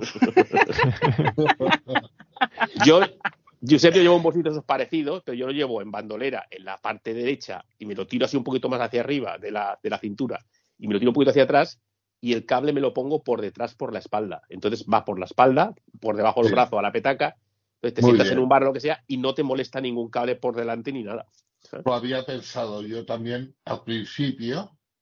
Yo no puedo. Pero no lo he llegado a probar porque como me lo he probado por delante y realmente no me ha molestado por delante, lo he encontrado de momento quizá un poco más práctico, porque incluso había pensado, digo, hombre, si me las quiero quitar, al llevar la Y al cable, me quedaría como colgando en el pecho, las gafas. Sí, y, lo había pensado al principio, pero bueno, de momento. Es cuestión de hacer pruebas y mañas. luego cada uno se, cada uno se busca su forma. Es todo un mundo. Esto, esto de encontrar, digamos, un bolso, una riñonera o algo donde meter la petaca es todo un mundo. Cada uno tiene sus preferencias. Correcto, cada uno tiene sus maneras. yo, yo, por ejemplo, soy de los que mm, solo quiero este dispositivo para ir por la calle, el tema de movilidad, a lo mejor dentro de alguna instalación, un edificio, ¿vale? Pero, por ejemplo, si voy a un restaurante, yo preferiría quitármelas y guardarlas. Entonces, he buscado una riñonera, digo, una bandolera, donde dentro me cabe las dos cosas, la petaca y las gafas. Me he ingeniado ahí una caja de iPhone que le he quitado el, el culo con un cúter, lo he rajado, y eso, eh, las paredes son muy fuertes, eso cubre en el fondo lo que es, digamos, la zona más sensible de las gafas, los sensores, los cristales, y así meto allí la petaca. Además es una bandolera que tiene la parte de atrás acolchada, que sirve también para evitar así posibles golpes, y bueno, pues llego a un sitio y lo meto ahí. Pero vamos, cada uno se busca mucha, experiencia. Yo, esa, esa idea que tú lanzaste de la caja, yo estoy buscando, que tenía uno por aquí, pero no lo encuentro, Mm. una especie de tupper de esos de plástico. El otro día fui, fui a un hay chino unos que son ovalados y entran hasta, la, hasta la patilla. Sí, sí. Yo estuve buscando con mi madre el otro día, fui a un chino que es inmenso, pero claro, es que son demasiado gordos. Luego metes eso en la bandolera y ya no te cabe el móvil y otras cosas. Ocupa, todo eso ocupa la bandolera, sí, sí. Sí, no, de hecho... Pues yo de momento las, las, llevo en el cuello, ¿eh? No las guardo. O sea, se voy a comer, entonces que con esa cinta de neopreno, te la, cinta de neopreno te viene muy bien para llevar las colgas en el cuello. Sí, ¿no? sé. Pues me tienes, que, me tienes que enviar enlace porque, ya lo comento ya ahora, eh, quiero mm, hacer un artículo en Subtepoma, así en plan un poco de análisis, valoración práctica, y voy a hacer un apartado para gadgets para, para las NIRA. Entonces ya voy a meter, por ejemplo, la tira esta, el cordón este que os compartí, la bandolera, esta tira que me habéis dicho, podemos meter ahí cosas que creamos así interesantes. Y también lo que quiero incluir en este artículo es como una especie, digamos, de plan de entrenamiento hipotético. Ya sé que todo el mundo no evolucionamos igual, cada uno pues evoluciona de alguna forma. Hay muchísimos perfiles, hay gente con baja visión que usa bastón, otros que usan perro guía, gente ciega que usa bastón, otros con perro guía. Eh, luego hay muchísimos grados de, de habilidades de movilidad, o sea que no todo el mundo evoluciona igual, pero un poco así como una guía de orientación con todo lo que he ido aprendiendo con mi experiencia y bueno, y por supuesto lo que dicen desde Yesin y, los consejos que me habéis dado, pues hacer como una especie de guía eh, dividida en seis fases de cinco días cada uno, de forma que podamos ir progresando durante ese mes, ¿no? La gente que diga, ostras, yo quiero probarlas, pero voy a aprovechar bien ese mes, voy a saber si me funcionan, voy incluso a conseguir que mi cerebro en ese poco tiempo, eh, gracias a... Vaya, vaya, vaya asimilando. Exacto, entonces con ese proceso que además os lo compartiré a vosotros para, para que digáis, pues mira, esto está bien, esto está mal, porque vuestra experiencia es, es un grado. Entonces, creo que eso será como un poco de, de punto de partida y de, de, de guía, ¿no? De orientativa para saber qué cosas hay que hacer, qué cosas no hay que hacer y poco, pues como un planning, ¿no? Yo es que soy muy matemático, Sara, sé que es más de sentir y dejarse llevarse por lo que sientes, pero creo que será, será interesante. Pues sí. Y bueno, de, hecho, yo, por ejemplo, eh, dejo que mi, mi mente trabaje a su aire. Voy como si no, como si no llevara nada y aprovecho Muy los bien. sonidos eh, para luego tocar o saber qué está ocurriendo o dónde estoy y cómo estoy. Por ejemplo, mm, empecé al principio, cuando salí a la calle, pues lo primero que se me ocurrió es sentarme en una terraza y ponerlas a cuatro metros Y ver pasar y el mundo. ¿eh? que es algo que no podemos hacer. Sí, es esa es muy, muy, esa es muy es muy, buena. diver- es muy divertido. Eso es ¿eh? la leche. Eso Eso es la leche. escuchar Una lo que pasada, sí, sí. pasaba, lo que pasaba.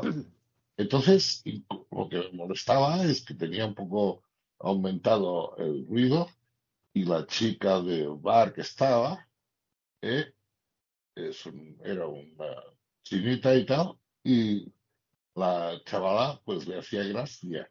Y todo el rato estaba viniendo a servirme o a preguntarme cualquier cosa.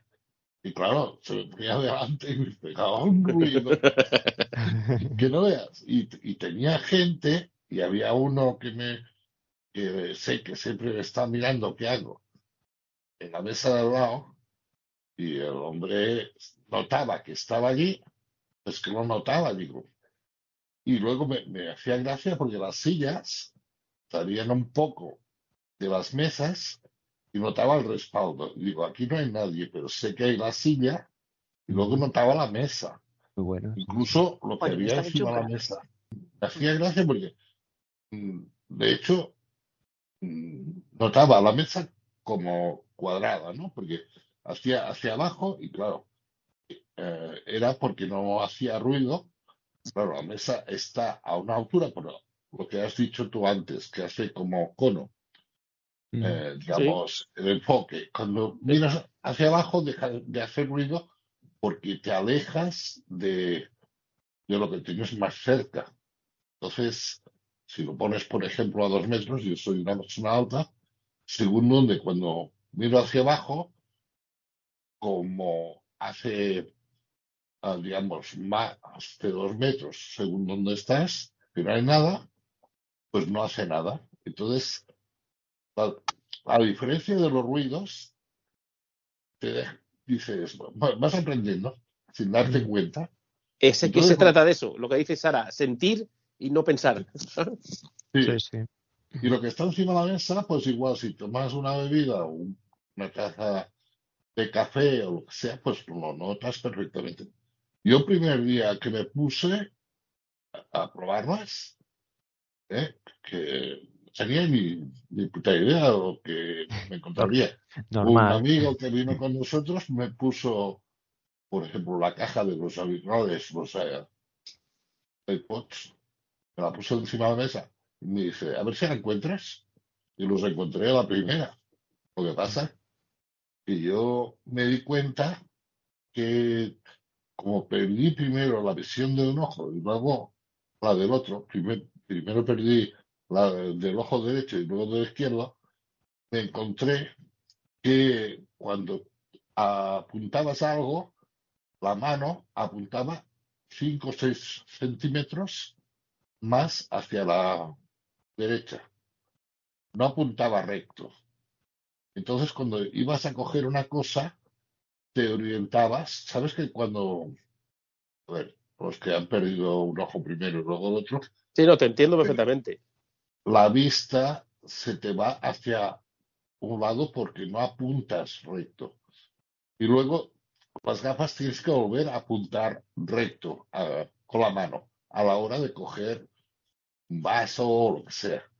Entonces, claro, tú notas un vaso encima de la mesa y siempre la mano se te va un poco más, no lo, lo pillas enseguida, hasta que no vuelves a aprender a centrar donde tienes las cosas. Esto Eso es muy importante, sí. Muy Eso es lo que importante, me he encontrado yo. claro, muy importante porque es- tú lo- la información la estás recibiendo del centro de tu frente, digamos, y Sí. cuando avanzas la mano mm, tienes que Mano- la idea que tienes que ir Pero más hacia siempre el, hablando más de, de hacia modo el rastreo, centro. ¿no? Sí, modo Sí, rastreo, exacto. Sí, modo rastreo, sí. Ok. Tú si tiras la mano recta la tienes desplazada a la derecha del centro. Entonces tienes que cerrar un poco la mano. Exacto. Claro. Exacto. Pero acostumbrarse ya- a hacer eso. A medida que vas aprendiendo, pues ya lo vas corrigiendo esto.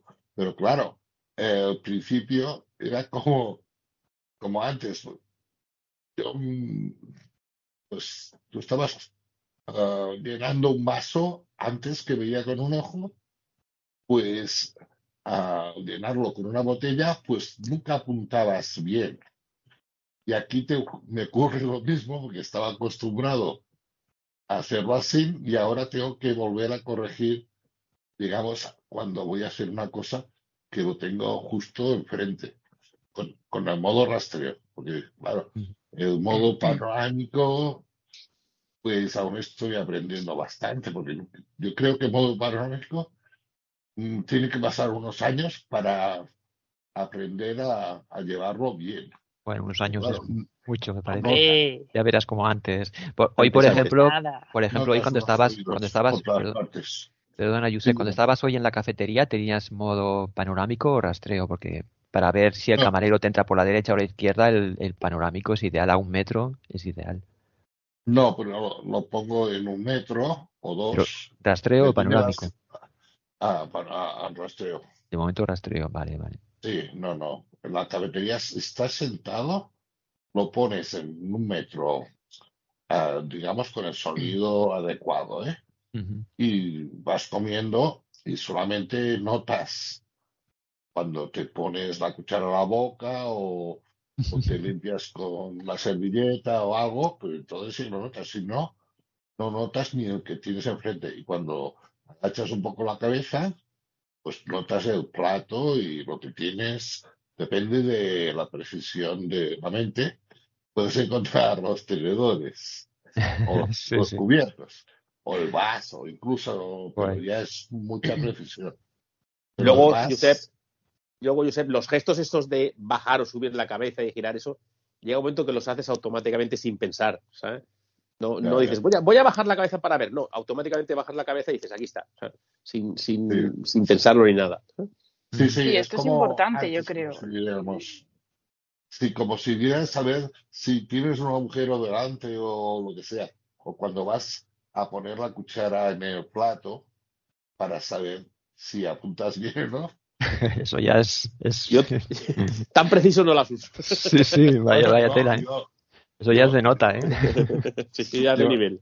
Una de las maneras que yo practicaba, cuando, fíjate eh, lo que estamos hablando, cuando fui a probarlas la, pri- la primera vez y no las tenía, yo en el campo tengo eh, varias plantas. Bueno, pues yo cogía la manguera de regar, para que te hagas una idea, le ponía el chorro a presión y me ponía unos 4 o 5 metros de un árbol. Y si ibas barriendo a derecha e izquierda, cuando pasaba la- el agua por el tronco, claro, cambia el ruido. Que le pega el agua al tronco. Yo con el- la manguera de presión le iba dando al tronco hasta arriba, hasta las hojas. ¿Sabes? Y ya digo así. O sea, es un, esa es una manera, digamos, sería el modo rastreo. O te pones a Sí. lavar un coche con la manguera en el lateral y vas dándole a la chapa del lateral y cuando llegas al capó notas que el agua se va. Eso sería Sí. como detectar un contorno de un Eh, coche, o sea, con las gafas. Exacto, es, es como Una sensación de barrido. una apreciación del ruido que hace Correcto. Y luego, por ejemplo- cuando apuntas o no. Y luego me di cuenta una vez que estaba, lo que dice eh, Josep, estaba sentado en una terraza y se puso a llover, pero a llover. Y vas oyendo el agua que caía como pegaba. Por la parte derecha golpeaban un coche, por la parte izquierda golpeaban el suelo, por la parte de arriba golpeaban el techo. Y vas oyendo los distintos sonidos. Aquí, claro, aquí son sonidos distintos, pero el, el- el entorno era ese. O sea, es decir, voy oyendo un sonido del agua donde va golpeando y según dónde está golpeando. Y el ruido que hace, sé dónde está cayendo el agua. Si en el suelo, si en el coche, si en el techo, si en una farola, si está golpeando una canal en arriba. O sea, ¿sabes? Esa es la Sí, sensación que. sí, sí. Sí, por eso que En cuanto a la lluvia, no hemos comentado que las gafas no están preparadas para usarse en plena tormenta. Sí. A ver, pero si, se- si sales y te cae un poco de agua, las, Sí, por lo menos las mías han aguantado, aguantan. han aguantado un par de chaparrones Sí. ya. Las Yo creo que es como pero todo, ¿eh? Tampoco como cualquier tecnología, ¿no? A ver, tampoco sacas el móvil diluviando. ¿eh? No, no, Exacto. en- Y eso en que los iPhone- Eso que los iPhone caen al agua y yo caí el año pasado a la piscina con el móvil y aguanto bien. ¿sabes? En la empresa eh, aconsejan que no se moje para nada, pero bueno, si te Vale, pilla un pero es poquito de... normal. eh, Sí, sí, ellos tienen que decirlo, sí, sí. Tampoco hemos comentado que esto es obvio y desde Yesin lo reconocen que estas gafas no quieren ni pretenden sustituir al bastón ni al No, perro no, no, guía. es lo primero que te dicen. Es un Exacto. complemento. Es un complemento que llega Exacto. más allá que el bastón y el perro guía, por supuesto, Correcto. porque no es lo mismo lo que comentábamos antes, salir y chocarte contra algo como ya estar preavisado, esquivarlo o llegar allí y tantear para ver qué es. O No, los y que que usáis. un perro no te cubre por encima del pecho. Exacto, O sea, eso iba a decir ahora. Claro, las ramas y todas estas cosas, pues se, se, se detectan muy bien también. Yo conozco un, un probador que había que iba con perro guía que decía, ahora tengo un problema con el perro guía. Y es que como yo ahora llego a una esquina y a cinco metros estoy intentando la esquina, yo le estoy diciendo al- dándole al perro ya para girar y el perro no quiere girar porque no hemos llegado. Digo, no, no, que no, pero es que hay que girar por aquí. Y el perro que hasta que no lleguemos a la esquina no gira. Sí, sí. Pero bueno, son cosas que pasan. Bueno, si queréis ya, antes de dar paso a, los, a las preguntas, que hay muchas por ahí, eh, comento un poco yo mi experiencia, que bueno, ya más o menos la he ido intercalando con las preguntas y tal, más o menos habéis visto que yo realmente, para mí estas gafas han sido todo un descubrimiento, me están aportando un extra de seguridad, de confianza, incluso de autonomía. Yo no soy una persona de salir por salir, yo si salgo a la calle es porque tengo que ir a algún sitio. Pero ahora este mes que me está obligando todos los días después de comer a salir a dar una vuelta, le estoy cogiendo el gusto a dar un paseíto. O sea un paseo, claro. Exacto, antes- No tiene nada que ver, no nada nunca, que ver. nunca lo hacía y estoy disfrutando y para mí eh, es un reto, pero a la vez es un juego. Tanto cuando estaba en casa era como un laberinto de, esquivar las, en la primera fase, ¿no? Esquivar las, las paredes, entrar por las puertas y tal. Y en la calle es lo mismo. Y ahora me vais a decir que estoy loco, pero antes, cuando salía a la calle, rezaba por no encontrarme obstáculos y ahora deseo encontrarme obstáculos Es que a mí quiero- me pasaba a mí también lo quiero mismo. practicarlo. Ahora mismo. Quiero encontrar un andamio, por favor, un andamio, porque quiero, quiero experimentar lo que es sentir un andamio. Una fanja, quiero caer en una fanja. Por Pues favor, que ya. se me abra la tierra. Eso de momento no. Ya me encontré, me encontré un día de estos en una esquina, aceras estrechas, porque yo vi un sitio que hay manzanas con aceras estrechas y otras más anchas, es un poco así de aquella manera. Y me encontré en una esquina eh, el ruido de un, de un motor así acelerado, digo, esto no es normal. Hay un semáforo, pero digo, este motor no es normal, no, no sé qué es esto. Me fui acercando y de repente detecté una valla. Iba en, el- en aquel momento iba con el modo rastreo, hice así como movimiento de negación muy sutil y escuché shup, shup, shup, shup, los, el ruido de los, de Los los barrotes. de la valla. Dije, ostras, una valla. Antes hubiera llegado y encima con el ruido del motor me la hubiera comido. Ahora dije, uy, aquí hay algo y encima sé que es una valla. Y ya estaba entretenido a ver por dónde podía esquivarla. Ya me vino un operario y me dijo, ah, venga, que hay un escape, tenemos aquí una manguera y tal. Y me acompañó, pero estuvo a punto de decirle, vete, que quiero. Ya paso yo. Vete que quiero, Quiero darme un porrazo con la valla. Y la verdad es que, bueno, para mí está. eh, hace años que no estoy tan ilusionado y emocionado con un dispositivo. Es que para mí que nunca estaba Oh, guay. tan. Es, es Eh, algo Jaime, que. yo, yo me he involucrado, bueno, involucrado, intenté involucrarme en muchos dispositivos de proyectos de este tipo sí. y cuando me mandaban, cuando me mandaban, sí, porque a mí me gustaba y tal, y cuando me mandaban la información, no, mira, esto es que hemos hecho aquí un sombrero mexicano con cascabeles en. digo, mamá, digo, no, ¿sabes? No, pero esto es un proyecto fin de carrera y claro, y luego, no, proyecto fin de carrera ya sabemos, te ponen la nota y el proyecto al cajón y Exacto. o ¿Cuántos esto es, es- ha habido? es un bastón que lleva un sensor en la punta, pero claro, lo hemos probado y cuando le das un golpe a una acera, claro, pues. Pues nada. Y cuando sí. probé este, dije, este. ¿Sabes? Yo, yo he probado durante muchos años la pulsera Sunuban y al lado de esto. Yo la tengo, ¿eh? Sí, al lado de esto, vamos, eh, la pulsera Sunuban la usaba para cosas muy puntuales y esto No, es que lo, lo uso en todo momento porque es que es realmente útil. Y lo bueno de todo esto, ya concluyo que me estoy, no estamos entendiendo mucho, lo bueno de todo esto es que mm, ni siquiera los desarrolladores del sistema saben hasta dónde podemos llegar, hasta dónde podemos Exacto. conseguir. Yo mm, siento que me he metido como en una especie de, de aventura, de un camino que no sé dónde está el final. De momento en este mes es que noto cosas impresionantes. El otro día iba por la calle, las fachadas que a veces hay tubos que descienden de instalación de gas o de lo que sea. Por ese- que se meten, claro, esa- noté ese tubo, pasé y dije, ¿esto qué es? Lo toqué y dije, hostia, es un tubo de, del algo, desagüe. algo- algo impensable, sí, sí. Dije, hostia, pues mira, esto para una referencia de entrar en un sitio, en una tienda o algo, pues puede ir de maravilla, ¿no? Y la verdad es que, eh, bueno, tú, Domingo, que llevas dos años, te he oído escuchar que aún después de dos años sigues descubriendo cosas. O sea que esto Sí, es un, sí, un sí, mundo sigues, sigues, que no sigues sabemos lo que tú dices, sigues hasta levantando dónde una, podemos una llegar. mañana, Sí. sigues levantando una mañana y te pones la gafa y dices, uy, esto, esto, esto me ha puesto nuevo aquí. Bueno, pues esto es nuevo, esto lo tengo aquí toda la vida colgado aquí en la pared y no lo había Exacto, visto nunca. Y, y lo tienes ahí. Es un- Y luego lo que tú, cosa- lo que tú hablabas de los, de los paseos. Si encima de esos paseos te los complementas, tú en tu caso con el bastón, y por ejemplo con alguna aplicación independiente que te marque, que te, por ejemplo, que te diga eh, cafetería o, o esquina o cruce tal. Yo utilizo una, el otro día estuvimos hablando de ello, y yo iba, tú ibas, venías de paseo, yo iba paseando, Sí. utilizo una aplicación, que todos la conocéis, que se habla ahora mucho de ella, la Voice Vista, la estuve probando. Ah, a mí me encanta, sí, sí. Vale, ya te, yo te, ya te di mi opinión, pero los marcadores funcionan bastante bien. Entonces yo me meto en una zona que son 7, 8 calles en modo así urbanización de campo, que digo yo, y yo tengo marcados los ocho cruces. Entonces cuando llego al cruce, cruce tal, cruce cual, sé exactamente por dónde voy. Entonces no me pierdo. Esa aplicación va bien. con la- sí, o sea, va bien, sobre todo complementando si la- te marcas. bastón, Ajá. el bastón con las gafas. Eso es lo que con quería los- llegar yo, que era sobre llevar unos auriculares con las gafas que no molesten como Sí. los que llevo. Bueno, tú también los debes llevar igual. Los soft fit, sí. Además sí, se, estos- se adaptan muy bien porque encajan Sí. y, y encajan perfectamente. Bueno, al menos el tamaño de cabeza que tenemos nosotros encajan bien. Me parece que Sara los probó y no, porque no soy le cabían. mínima. Ya. Pero sí, No, sí, bueno, cada, cada, Claro, es persona que- es diferente. Exacto. Mm. Pero bueno, cada, yo la experiencia que tengo, mira, hoy mismo no me pongo los dos porque tampoco he necesitado ir mm, por la calle pues, para escuchar una banda o la otra, según por dónde vas, va bien llevar los dos.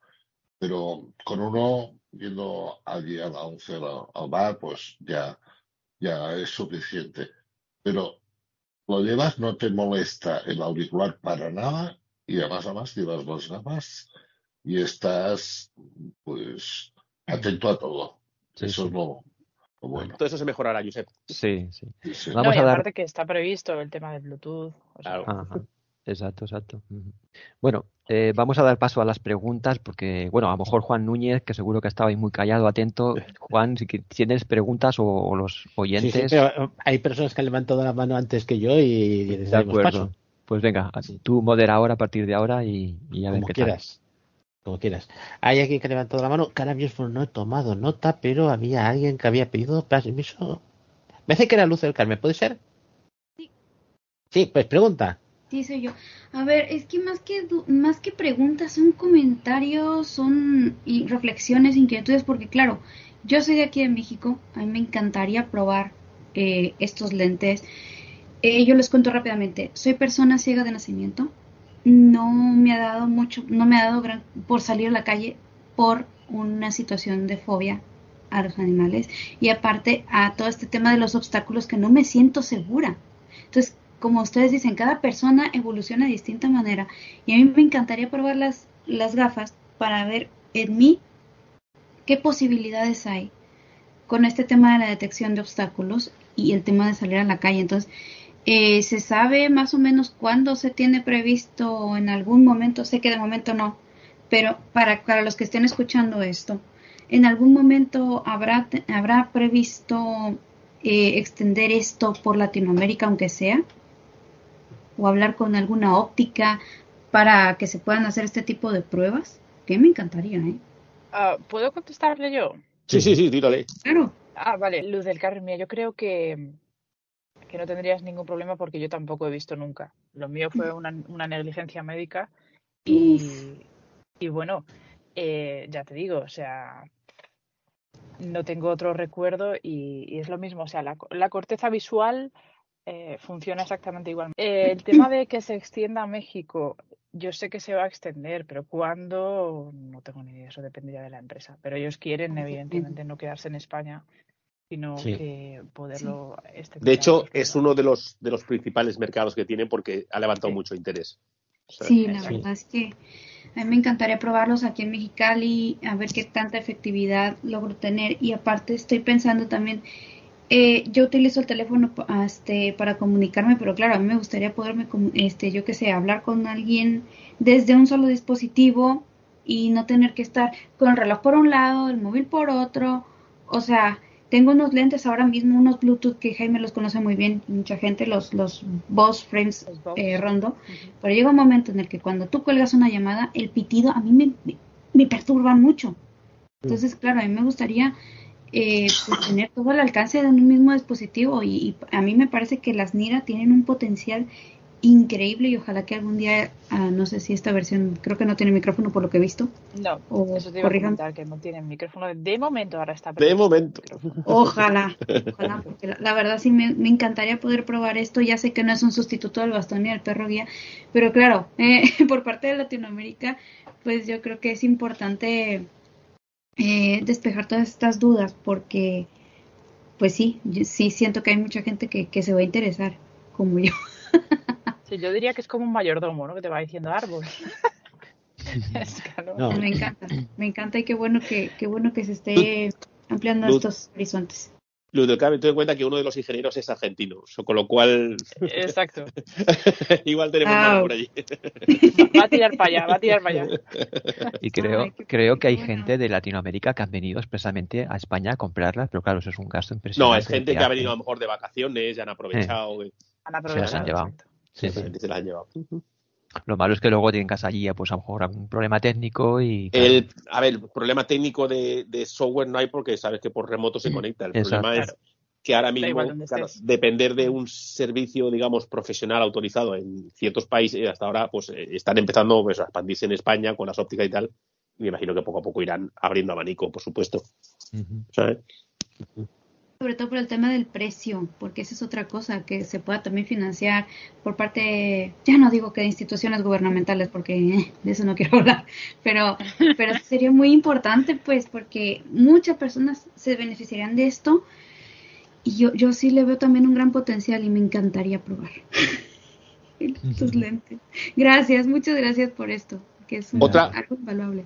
Otra cosa que no hemos comentado a nivel, sobre todo aquí a nivel España, es que a veces las comunidades autónomas sacan subvenciones a fondo perdido y tal para este tipo de ayudas.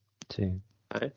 Es tener en cuenta que si, normalmente cuando se enteran de alguna los de ISIN la cuelgan en sus redes sociales, hace poco hubo una en Andalucía.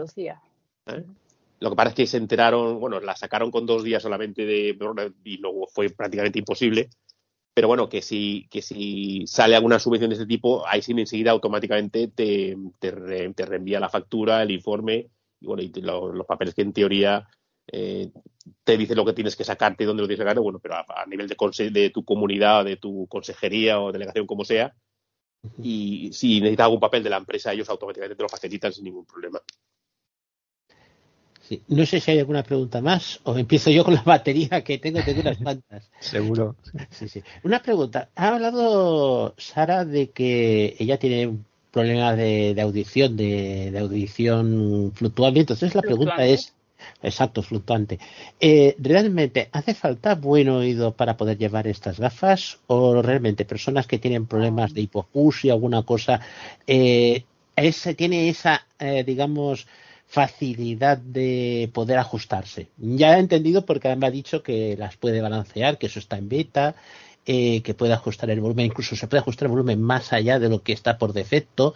Eh, pregunto esto, es decir, si con un problema de audición eh, se pueden seguir usando. Claro, a ver, el tema de, los, de la audición es, mm, yo creo que incluso más complejo que, el tema oftalmológico, ¿no? De, ojos. El oído no está muy estudiado. Entonces, eh, si bien es cierto que la mejor audición que tenemos todos los seres humanos es la ósea, eh, o sea, todo el mundo se puede hacer sus audiometrías, ¿no? Por vía ósea o por vía normal, con esta que te hacían los casquitos, que no me acuerdo ahora cómo se llama. Sí, sí, sí. Tipanal. sí, sí. Y la, la, mejor siempre va a ser la ósea, ¿no? Entonces, siempre y cuando no tengan afectada esa audición, por así decirlo, eh, no tendrían problema a la hora de usarlo porque se puede balancear a lo que ellos necesiten y tanto en cuanto a los dos oídos y en cuanto al máximo mínimo. Ah, habéis comentado que los lo que es la parte del auricular, la, que es, me hace que es la parte posterior, que es lo que toca la cabeza, hace mucha presión, pues como tengo entendido de que no se doblan, por lo tanto supongo que eso no se puede ajustar, eh, ¿puede llegar a ser incómodo o no? Digamos, yo lo digo porque yo he tenido auriculares de conducción o sea, y hay algunos que realmente, eh, sobre todo modelos antiguos, eh, al cabo del rato la presión se notaba, porque la presión es lo que permitía mejorar el sonido. Los auriculares están ubicados no atrás, sino en lo que es la articulación temporomaxilar. Digamos, la patilla. Ah, están por la, patilla. Exacto. Y, a ver, a mí es algo que apretan bastante, pero no es molesto. Eso sí, cuando me las quito, queda lo que es la piel como con la marca, ¿no? Cuando, te, pones un calcetín que te aprieta, que te queda la goma, queda la marca. Pero eso en el nuevo modelo ya me han dicho que los bordes de los auriculares son como más redondeados y se solucionará. Pero no, no aprieta, no son incómodas. ¿eh? Sí, sí, no, no cuesta Se llaman cocleares, creo. Luego, luego, Juan, llevan con el uso el plástico, el, el, el material da de sí, coge fatiga, se abre un poco. Por eso luego cuando ya te vienen, digamos, un poquito holgaditas, es cuando con la aceitita esta de atrás te las ajustas a tu, a la presión que tú quieres. ¿Sabes? Claro, luego es, rara la cosa, ¿no? Porque a mí, por ejemplo, siempre me han estado grandes. Lo que pasa es que a mí me compensa, ¿no? El, lo que me ofrecen las gafas, pero es verdad que yo me las tengo que apretar muchísimo, de, vamos, siempre, desde el primer día. O sea, que como cada cabeza es... Sí, sí, tiene talla única, pues entonces eh, han hecho una cosa más o menos intermedia. Correcto. Y, sí, sí. Y otra cuestión.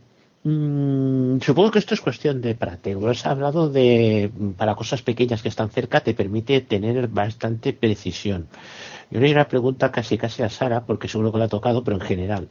Voy a cambiar de, de, de juego si se puede decir. ¿Te da precisión para manipular cosas, pongamos encima de la mesa? Yo estoy hablando, por ejemplo, lo que es jugar una partida de ajedrez. Ya sé que las gafas no te van a enseñar a jugar ajedrez, eso por supuesto. Pero quien, por ejemplo, hayamos visto, eh, tienes el, teclero, el tablero encima de la mesa y si no es saber qué piezas son, sí, si dices, yo tengo, porque más o menos el tablero tienes en la cabeza, quiero coger una pieza, tengo la precisión suficiente como para coger la mano e ir directamente a la pieza y no ir tenteando una a la otra, es decir, como cuando se hace, por ejemplo, de manera visual porque tienes el tablero delante, tienes las piezas y como si fuera una pequeña grúa con la mano coges la pieza y la mueves de una casilla a otra. Yo pregunto, ¿se puede llegar a tener esa precisión con la práctica, digo?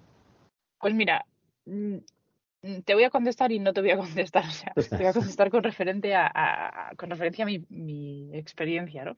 Yo no juego al ajedrez porque creo que si jugase al ajedrez viviría en eso y se me iría la pinza, pero entonces no, no quiero, no quiero intentarlo porque me conozco. No, te iba a decir otra cuestión. Eh, tú que eres músico, música. Sí. Eh, usar una mesa de mezclas, por decir.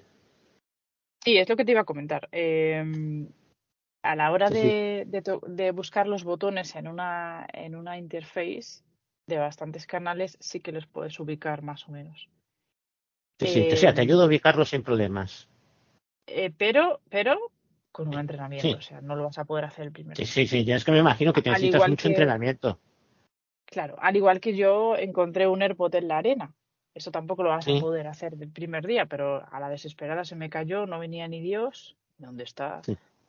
Madre mía. Y al final eh, lo ubiqué con las gafas. Y bueno, pues yo creo que es fruto de. Pues ahora, ahora con, con Orión lo hubiese localizado enseguida. Eh, exacto. No, pero un AirPod suelto, ¿eh? Suelto. O sea, un casco, no la caja. ¿Sabes? Yo eso que has comentado, Juan, del ajedrez, lo veo complicado porque son muchas piezas pequeñas. Sí. Y, muy juntas. Pero... No, pero por ejemplo, la cuestión de que tú vas moviendo la mano por encima de la, del tablero y no hace falta tocar pieza a pieza para saber cuál está, sino más o menos el propio movimiento de la mano y lo que captas de la mano y lo que captas de las piezas te puede decir si estás más cerca, si estás más lejos, si es esa pieza la que te interesa. Es decir, mm, ese nivel de, digamos, de precisión. Por eso, a Sara le iba a decir es complicado, una ¿eh? mesa de mezclas, que me lo ha dicho perfectamente, y una mesa de mezclas, eh, muchas veces lo que son botones, perillas, todo lo que hay, eh, puede estar incluso más junto con unas piezas en un tablero de ajedrez. Yo, te, yo utilizo mesa de mezclas y la verdad es que con las gafas no las gasto. Yo me conozco los botones de memoria. Lo que hago es, pues, como hace todo el mundo, me las marco las perillas con gomas, con cintas, con pegatinas, con, con salientes para, para, para meter mano y localizar enseguida. Sí, sí. Pero acaba siendo, tonte, eh, te- voy a decir tonteando, tenteando, primera, segunda, tercera, esta es la que yo quiero, ¿no? Y digo, a nivel o de ese punto de decir, yo no quiero, eh, ¿qué quiero? El tercero, pues directamente, acabas y acabas con la mano en el tercero. las vas a ubicar contándolas con el sonido. Sí, No sí, eso es- eso directamente es- al, al vuelo, ¿vale? O sea, Sí, al sí. vuelo yo creo que no. Al vuelo no, Ahora, pero con el sonido, me refiero, con la ayuda del sonido te, te permite a decir, bueno, estas son las sí. estos son los botones Sí. y esta es la mano. Sí, sí, pues estupendo. Complicado, ¿eh? Pero no te digo ni que no ni que sí, pero yo lo veo complicado, ¿eh? Sí, sí. Y otra cuestión, eh, tengo entendido que el máximo, el alcance máximo son 5 metros. Y habéis comentado de que eh, eh, el volumen, si quieres, por encima del 6 que tiene, puedes conseguir más niveles. Eh, ¿Sabéis si hay indicaciones de aumentar el alcance, aunque sea de manera, digamos, mm, provisional, en un momento concreto? Vamos a poner, eh, cruzar una calle. Es decir, tú estás en el borde de la calle, 5 metros, mm, tienes una calle estrecha para que te llegue a la trasera. Y a veces en la trasera hay un obstáculo, cualquier cosa. Eh, ¿Sabéis si hay una opción de hacer una versión extra? Porque yo tenía entendido que tenía la sospecha de que podía llevar esto un líder y sé que los líderes que hay 3D eh, son el alcance máximo que hay ahora mismo en el mercado son 5 metros. Tienen que ser otros líderes distintos para alcanzar más tamaño. Y Jaime me confirmó de que no, de que no llevaba líder, que era sistema de cámaras, con lo cual el 5, esos 5 metros, al menos por hardware, no tendría que haber ese límite. ¿Sabéis si se puede superar eso de una manera aquello puntual o que esté previsto, igual que se dice, de subir el volumen? Bueno, una puntuación. Yo dije esto porque el propio Antonio Quesada en un Sí, sí. podcast de Doble Tap le preguntaron el LIDAR y de lo que dijo se difiere que no lleva LIDAR. Lo que sí que lleva son dos cámaras, eh, Sí. los dos extremos de las cámaras para profundidad, otra en color para lo que es, digamos, el reconocimiento de imagen en color y luego lleva un proyector láser de, de cortina, infrarrojos, tipo Renault Clase 1, que eso sirve tanto para visión nocturna, que eso no lo hemos comentado, que esto yo he estado practicando en casa totalmente todo a oscuras, a oscuras, y no he notado ninguna diferencia en cuanto a la precisión. Sí, sí. Y eso, además, este láser también eh, contribuye para calcular mejor las, la profundidad, ¿no? Los metros, las distancias sí, sí. En, en apoyo a, a las cámaras de profundidad. Las cámaras, sí, sí. Pero me parece que yo tengo información de antiguamente y hablaban de 6 metros. No sé si a lo mejor se podría aumentar, pero el límite son 5. Sí, es otra cuestión que operativa por operativa la han dejado un 5, ¿no? Pero, eh, Yo creo que Sí, se, eh, pro- se procesa a 6, pero se limita a 5. Y me imagino Claro. que será porque no es muy útil más de 5 metros. Es que no, yo es que más... ser cosas puntuales, cruzar una Sí. calle o alguna cosa que quieres observar de Pero- lejos. Pero, Pero, tú piensas que, te, ver, que te vas acercando. Sí. O sea, no te van a hacer falta los 5 metros, porque tú a medida que te vas acercando te sigues teniendo los 5 metros. O sea, no necesitas... eh, yo creo que te volvería más loco. Eh, Yo, eh, ahora mismo me pongo con las gafas y empiezo a pensarlo. Igual no, igual tú no, pero yo me- creo que me volvería más loca eh, haciéndolo desde una acera a la otra, porque de una acera a la otra, desde luego en Madrid pasa un mundo. O Sí. sea, no sé. No, pero por ejemplo, han comentado eh, la montaña, 5 metros te da para moverte en un sendero, pero a veces que estás moviendo en una pista forestal eh, y la pista forestal tiene más de 10 metros de una borde a otro. Es decir, de momento puedes encontrarte de un lado u otro. Simplemente eso, si a lo mejor en plan puntual, si se sabía si esto. Yo creo que si puedes, si tú hablases en ese caso con el, con el ingeniero y le Sí, sí. comentases que necesitas esto, como procesa Sí, sí. Sí, a 6, sí. pues quién sabe. Sí, no, no, simplemente Pero lo que me has dicho ya, me va bien. Sabemos que procesa a más. Otra cuestión es que por operativa 5 metros en una ciudad es una distancia ya bastante grande. Sí, sí. Luego quería comentar, hemos comentado que el nivel superior 6 se puede graduar más alto. También se puede hacer con el mínimo, con el 1. Si, por ejemplo, en casa el 1 nos parece demasiado ruido cuando caminamos por la calle de noche, también se puede solicitar que el 1 sea más bajo. Bueno, lo que se, lo que se modifica es el, el mínimo. Entonces, una vez modificas el mínimo, se modifica el máximo. Si tú quieres menos, eh, ¿sabes? El no sé 6, si- el 6 también baja, baja todo en, en conjunto. Exacto, o sea, tú puedes subir el mínimo o bajar el mínimo.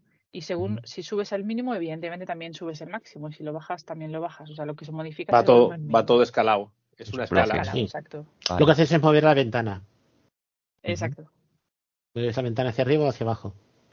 Perdón por la interrupción, eso vendría bien para cuestiones eh, de oídos sensibles, como en mi caso. Sí. Luego, luego también hay que tener en cuenta que el nivel de volumen que se alcanza en el modo rastreo es más bajo que en el modo panorámico. Yo estoy, por ejemplo, dentro del ascensor, digo, bueno, voy a poner ya el panorámico y de repente lo pongo y a lo mejor el volumen alcanza un 50% más, como es en estéreo y entra más información de los lados y tal, ahí también eso hay que tenerlo en, cuenta. Sí. Una pregunta, a la hora, por ejemplo, unas escaleras, estas típicas que tienes del piso de arriba bajan unas escaleras y del piso que va al piso de abajo hay otras, ¿no? Las típicas escaleras que van y que vienen. Si os habéis encontrado en una situación de esta, eh, la información que da eh, os ubica bastante bien de manera sencilla. Estoy pensando una cosa que los que nos movemos por la delegación de Barcelona nos hemos encontrado. Eh, Jaime seguramente se acordará. Las escaleras en la delegación están en un hueco, digamos, que es de este tipo, y es, abres la puerta y tienes las escaleras justo delante. Es decir, no es que te acercas, sino que es, abres la puerta, te las encuentras. Hay un pequeño rellano y una cosa. Yo pregunto a la hora de manejarse con escaleras, con estas cuestiones que eh, no es que tengan un riesgo especial, pero que mm, conocer en ese momento cuál es la de subida y cuáles son las de bajada, eh, ¿esto se intuye con facilidad? Sí. Yo... ah, perdona. No, adelante, Sara. Sí, sí. No, no, dale, dale, dale. Que tienes más experiencia tú con las escaleras. No, yo solamente iba a decir que ahora estoy practicando con las escaleras. Cuando llego de cada paseo, me, meto en las escaleras de mi bloque. Es algo que conviene practicar. A ver, yo no me arriesgaría a hacer eso sin bastón, pero sí que sí, distinguen. Tú enfocas el suelo, el suelo es un, rumor. Sí. Eh, yo, yo lo asemejo cuando vas en un coche que vas eh, escuchando el rumor de las ruedas, el rozamiento, un rumor así grave. Cuando vas caminando por la calle, si vas enfocando un poco el suelo, recibes, recibes todo el rato esa información. Entonces, tú llegas al, a la entrada, vas enfocando así el suelo y yo al menos ya empiezo a percibir el, las escaleras cuando suben, ese, ese, sonido de abajo, hace, cuando va subiendo, hace como un gradiente en, en tono alto, que eso te indica que es una escalera que sube. Entonces ya empiezo a subir. Ahora mismo no soy capaz de identificar cada escalón ni el pie, tampoco me, quiero arriesgar a mirar hacia abajo, pero sí que me sirve cuando voy subiendo y llego al rellano, ya distingo el rellano y noto la pared que hay en el rellano. Entonces ya sé que incluso la barandilla, miras hacia un lado, eh, a menos en modo rastreo, a mí me resulta muy fácil encontrar la, barandilla porque hace shup, shup, shup, shup, giro un poco la cabeza. Y, y, es algo que estoy practicando y sí, sí que se distingue. Y para las escaleras de bajada lo mismo, es el rumor que va haciendo el gradiente aún más bajo, sí. El rumor que hace, hace hacia abajo y eh, se pierde. El, el salto de plano de un escalón a otro se nota bien. Digamos, no, son, no es una rampa, es decir, tú podrías decir, ¿son escaleras o es una rampa? Por un Yo noto, noto el gradiente. sí. Con la práctica sí. Sí, porque, porque la, la, rampa no tiene un hueco. Por eso, la rampa es un sonido, la rampa es un cambio gradual. gradual. Exacto. Eso lo, lo, que ha comentado Jaime sobre, sobre la barandilla. La barandilla es una, rampa en sí. Es decir, eso es lo que es un gradiente continuo y lo otro lleva saltos, porque el escalón es un salto. Sí, pero lo que comentaba Jaime, yo creo que era para, para ubicar la, la barandilla, ¿no? Sí, para, para, ubicarla, sí. Mm, para calcular la distancia de la escalera, porque miras la barandilla de un lado, la del otro, y más o menos pues la sabes la que tú tienes para moverte. Mm. Y luego la escalera, cuando la estás bajando, la estás subiendo, llega un momento en que detectas la pared de enfrente, que el sonido es completamente distinto. O sea que Sí, sí. No, pero por ejemplo, eh, eh, es una imagen que tengo porque yo esa escalera yo la llegué a ver bien y, y luego sé cómo es sin, sin, verla, ¿no? Y entonces, claro, yo mm, monto la imagen. Esto, por ejemplo, lo comentaba, no sé si era Jonathan o Jonathan Armengol o Inés me parece que es Jonathan Armengol, el que comentaba decir eh, muchas cosas cuando las has visto y estás en el mismo lugar, no las ves pero tú estás montando mentalmente porque tienes esos recuerdos. Entonces, claro, te da una sensación de que mm, te ubicas en el sitio y realmente no estás ubicado de lo que es, estás recordando cómo era aquello siempre que no te lo hayan cambiado. Entonces, claro, a la hora de moverte con un sistema que es tú lo que estás es oyendo el hueco, si tú puedes llegar a hacer coincidir ese hueco que estás oyendo o ese espacio o escenario, como quieras decirle, con realmente lo que a ti te recuerda del sitio, de haber estado ahí. Entonces, claro, tengo esa cuestión. Y ahora lo comentaba y lo primero que se me viene es, no sé por qué, los huecos de las escaleras, que es uno de ida y uno de vuelta. Es que incluso yo ahora mismo voy a sitios desconocidos y con las gafas me puedo hacer una idea espacial de cómo es, cómo es todo. Exacto. Porque Sí, sí. vas, vas enfocando, recibes la información y el cerebro, a ver, esto no, esto no hace que vuelvas a ver, pero sí que te permite crearte una imagen mental visual recibiendo esos sonidos. Es como la ecolocación, ¿no? Los, las Sí. revelaciones te informa de la, de la, de la amplitud de un sitio o incluso de la presencia de obstáculos. Y esto es, es lo mismo. Yo el otro día fui a, casa de algunos amigos que tienen un vestíbulo muy grande, una casa así antigua, un bloque antiguo, un vestíbulo muy grande, que nunca te haces la idea de cómo es. Y fui jugando con los, con los metros, el alcance, fui explorando por aquí y por allá y al final me creé una imagen mental muy gráfica de- del ascensor, los huecos que había al lado del ascensor, las escaleras que subían para aquí, de las alturas, las puertas, o sea que al final me, me dije, ostras, ya tengo una idea y nunca había estado ahí, pero con, con toda esa, esa información te vas creando una imagen mental espacial que, que es bastante aproximada, creo yo. ¿eh? Yo quería comentar también el, el tema de la alerta, ¿no? Nosotros siempre, cuando vamos por la calle, vamos en alerta, ¿no? A ver lo que hay, a ver lo que nos encontramos. Sí. Eh, sobre todo en las grandes ciudades, pues las obras están al orden del día, la gente parada hablando con el móvil o mirando el móvil caminando. Entonces tienes que ir muy alerta. Y con las NIRA, el, el, lo que es la relajación Mm. aumenta. O sea, claro, ya no tienes que ir tan pendiente ni siquiera de recordar el mapa, ¿no? Porque te lo van a ir chivando. Entonces sí. es, es, es Pero- muchísimo más Mm. agradable. Pero vas, vas relajado cuando ya tienes cierta experiencia, porque yo ahora mismo voy tan pendiente, Claro. claro, porque es, es bastón, es El entrenamiento es jodido. el, el ruido de, de todo, ¿no? De la gente, de los coches, el bastón. Porque claro, yo soy per- ah, usuario de perro, digo, de, de bastón, de perro bastón, iba a perro bastón. Soy usuario de bastón, entonces, que eso es algo que luego podemos tratar un poco, ¿no? De un poco de la evolución que puede haber, la diferencia entre alguien que usa bastón y perro guía, que es muy interesante. Pero claro, sales y tienes información de ruido, información de la ecolocación del ruido del bastón con las paredes, escuchar a Nira, eh, tu propia propiocepción, ¿no? Tu cuerpo en el, en el espacio, ¿no? Son ta- tantas informaciones que yo ahora mismo voy como procesando, el, el procesador, mis neuronas están ahí a 100% de rendimiento y creo que es lo que obliga a nuestro cerebro a evolucionar, ¿no? Eh, aquí nunca, no se sabe el límite, pero forzarlo de esta manera, no sé si lo he dicho antes, pero nosotros las personas ciegas somos un claro ejemplo de la, de la, de la adaptación del cerebro, ¿no? Miramos atrás y podíamos hacer cosas, bueno, cuando perdimos la vista no podíamos hacer nada y ahora podemos hacer infinitas cosas y algunas impensables para las personas que, que ven. Y esto de Nira es ir un peldaño más arriba, ¿vale? nos, nos podemos aún beneficiar de ello y, y evolucionar un poco más. O sea que es, es, bueno, es muy, muy apasionante. Ahora, eh, Jaime, que te diga Sara, desde que lleva las Nira, cuántos bastonazos le ha dado a la gente. ¿Ah, sí? No, Tienes- de verdad, o sea, yo no me he dado un golpe desde que las llevo, ¿eh? Pero tú vas dando, me lo he dado. Tú, tú los vas dando. Yo, yo, eh, es algo que me divierte con- porque voy es que tengo caminando. ese- esa, esa, ¿cómo se llama? Esa contera gorda. Sí. Hace una pelota de, te- una pelota de De tenis. tenis. Yo algo que La ahora me, contera rompe tobillos. Ahora algo que me divierte es que voy caminando en el modo panorámico, recibo información de la pared, es una acera estrecha, también recibo información de los pivotes de la acera y van pasando, van haciendo... Y cuando están en el, en el ápice hago así con el bastón ¡pa! y le pego un bastonazo y toma. y acierto siempre, es que es, que es una pasada. ¿eh? A mí la verdad que me hubiera encantado tenerlas mucho antes porque yo tuve una experiencia muy desagradable con, con uno de mis perros que pasaba por el metro, por el vestíbulo y le di con el, con el hombro a una señora mayor Mm. y la tiré.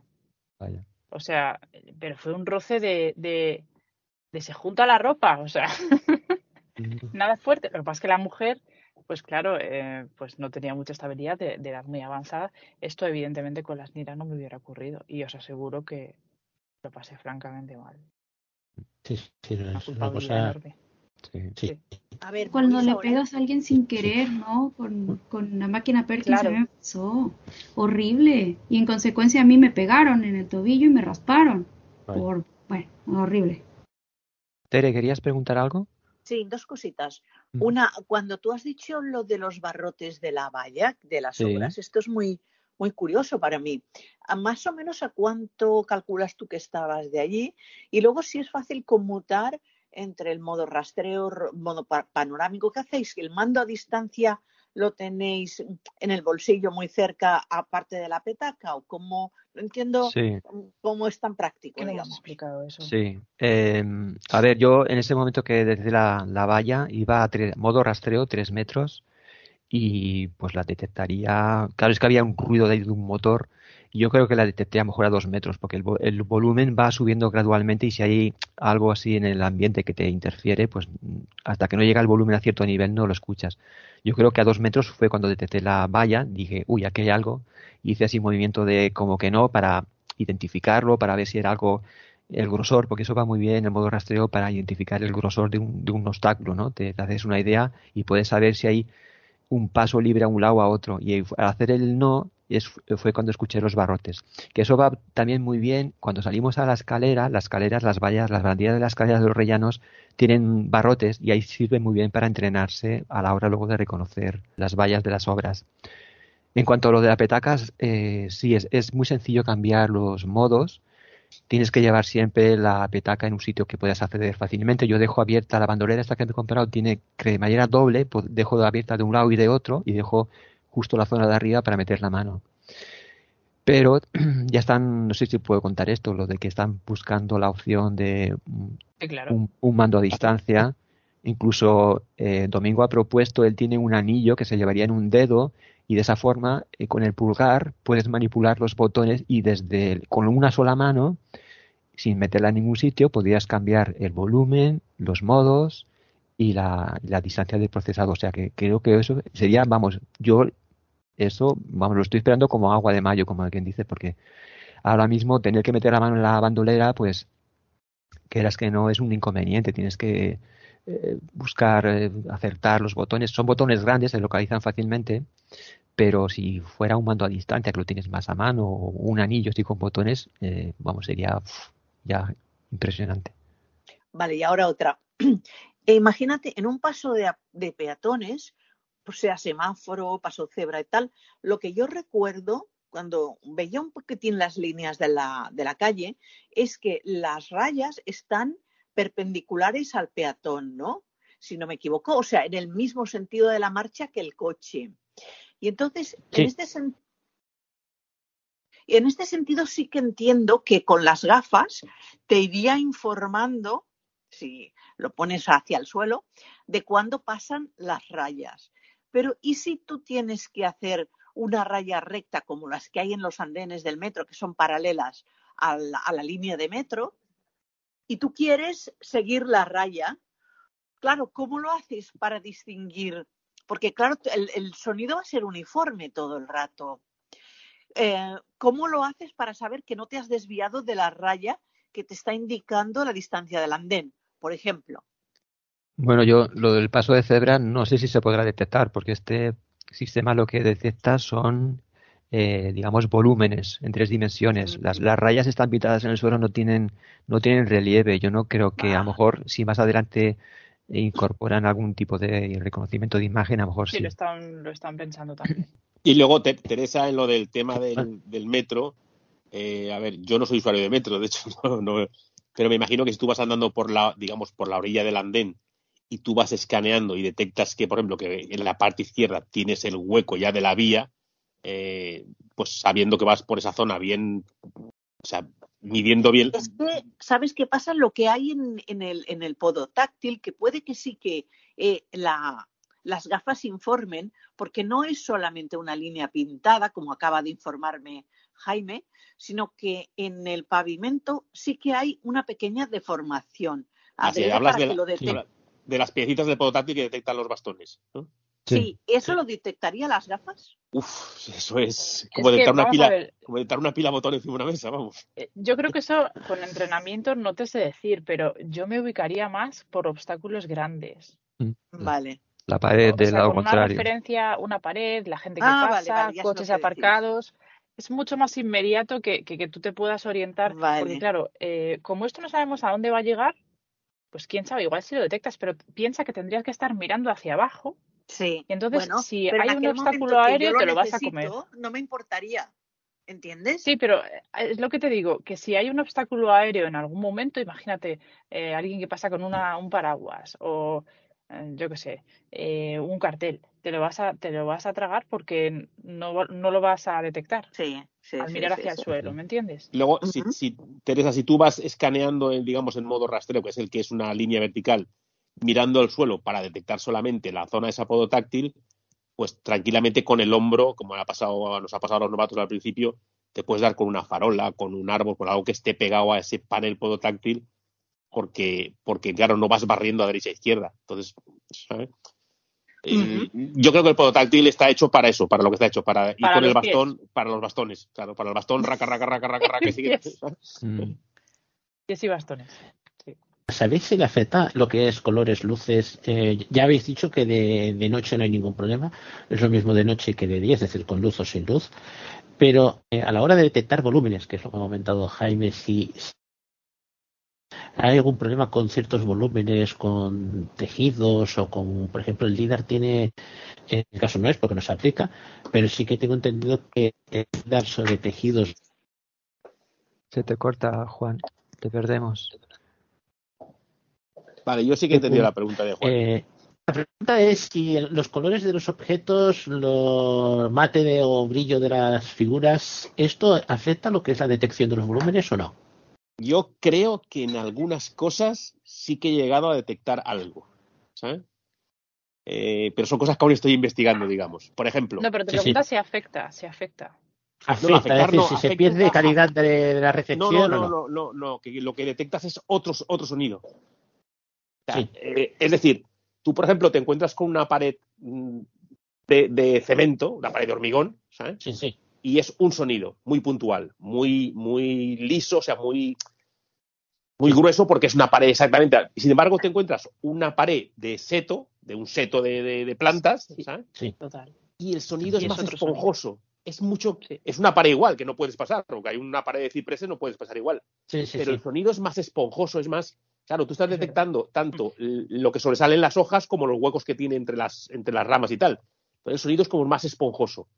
Pero sí, eso sí que lo notas. Y a lo mejor días que eh, una pared blanca al sol te hace un sonido y Sí. la misma pared a la sombra te hace el mismo, pero con otra. Pero bueno, sabes que es una pared. O sea, lo que Sí, pasa sí, es que te encontrarla la encuentras, que es lo principal. Sí, sí, sí. o sea, Es, es- es igual que cuando vas andando a lo mejor de noche. De noche sí hay que tener en cuenta una cosa. De noche las gafas trabajan muy bien a oscuras al 100% siempre y cuando estén detectando algo. Es decir, si yo me pongo las gafas a, a, a 3 metros y voy mirando el suelo, voy detectando el suelo.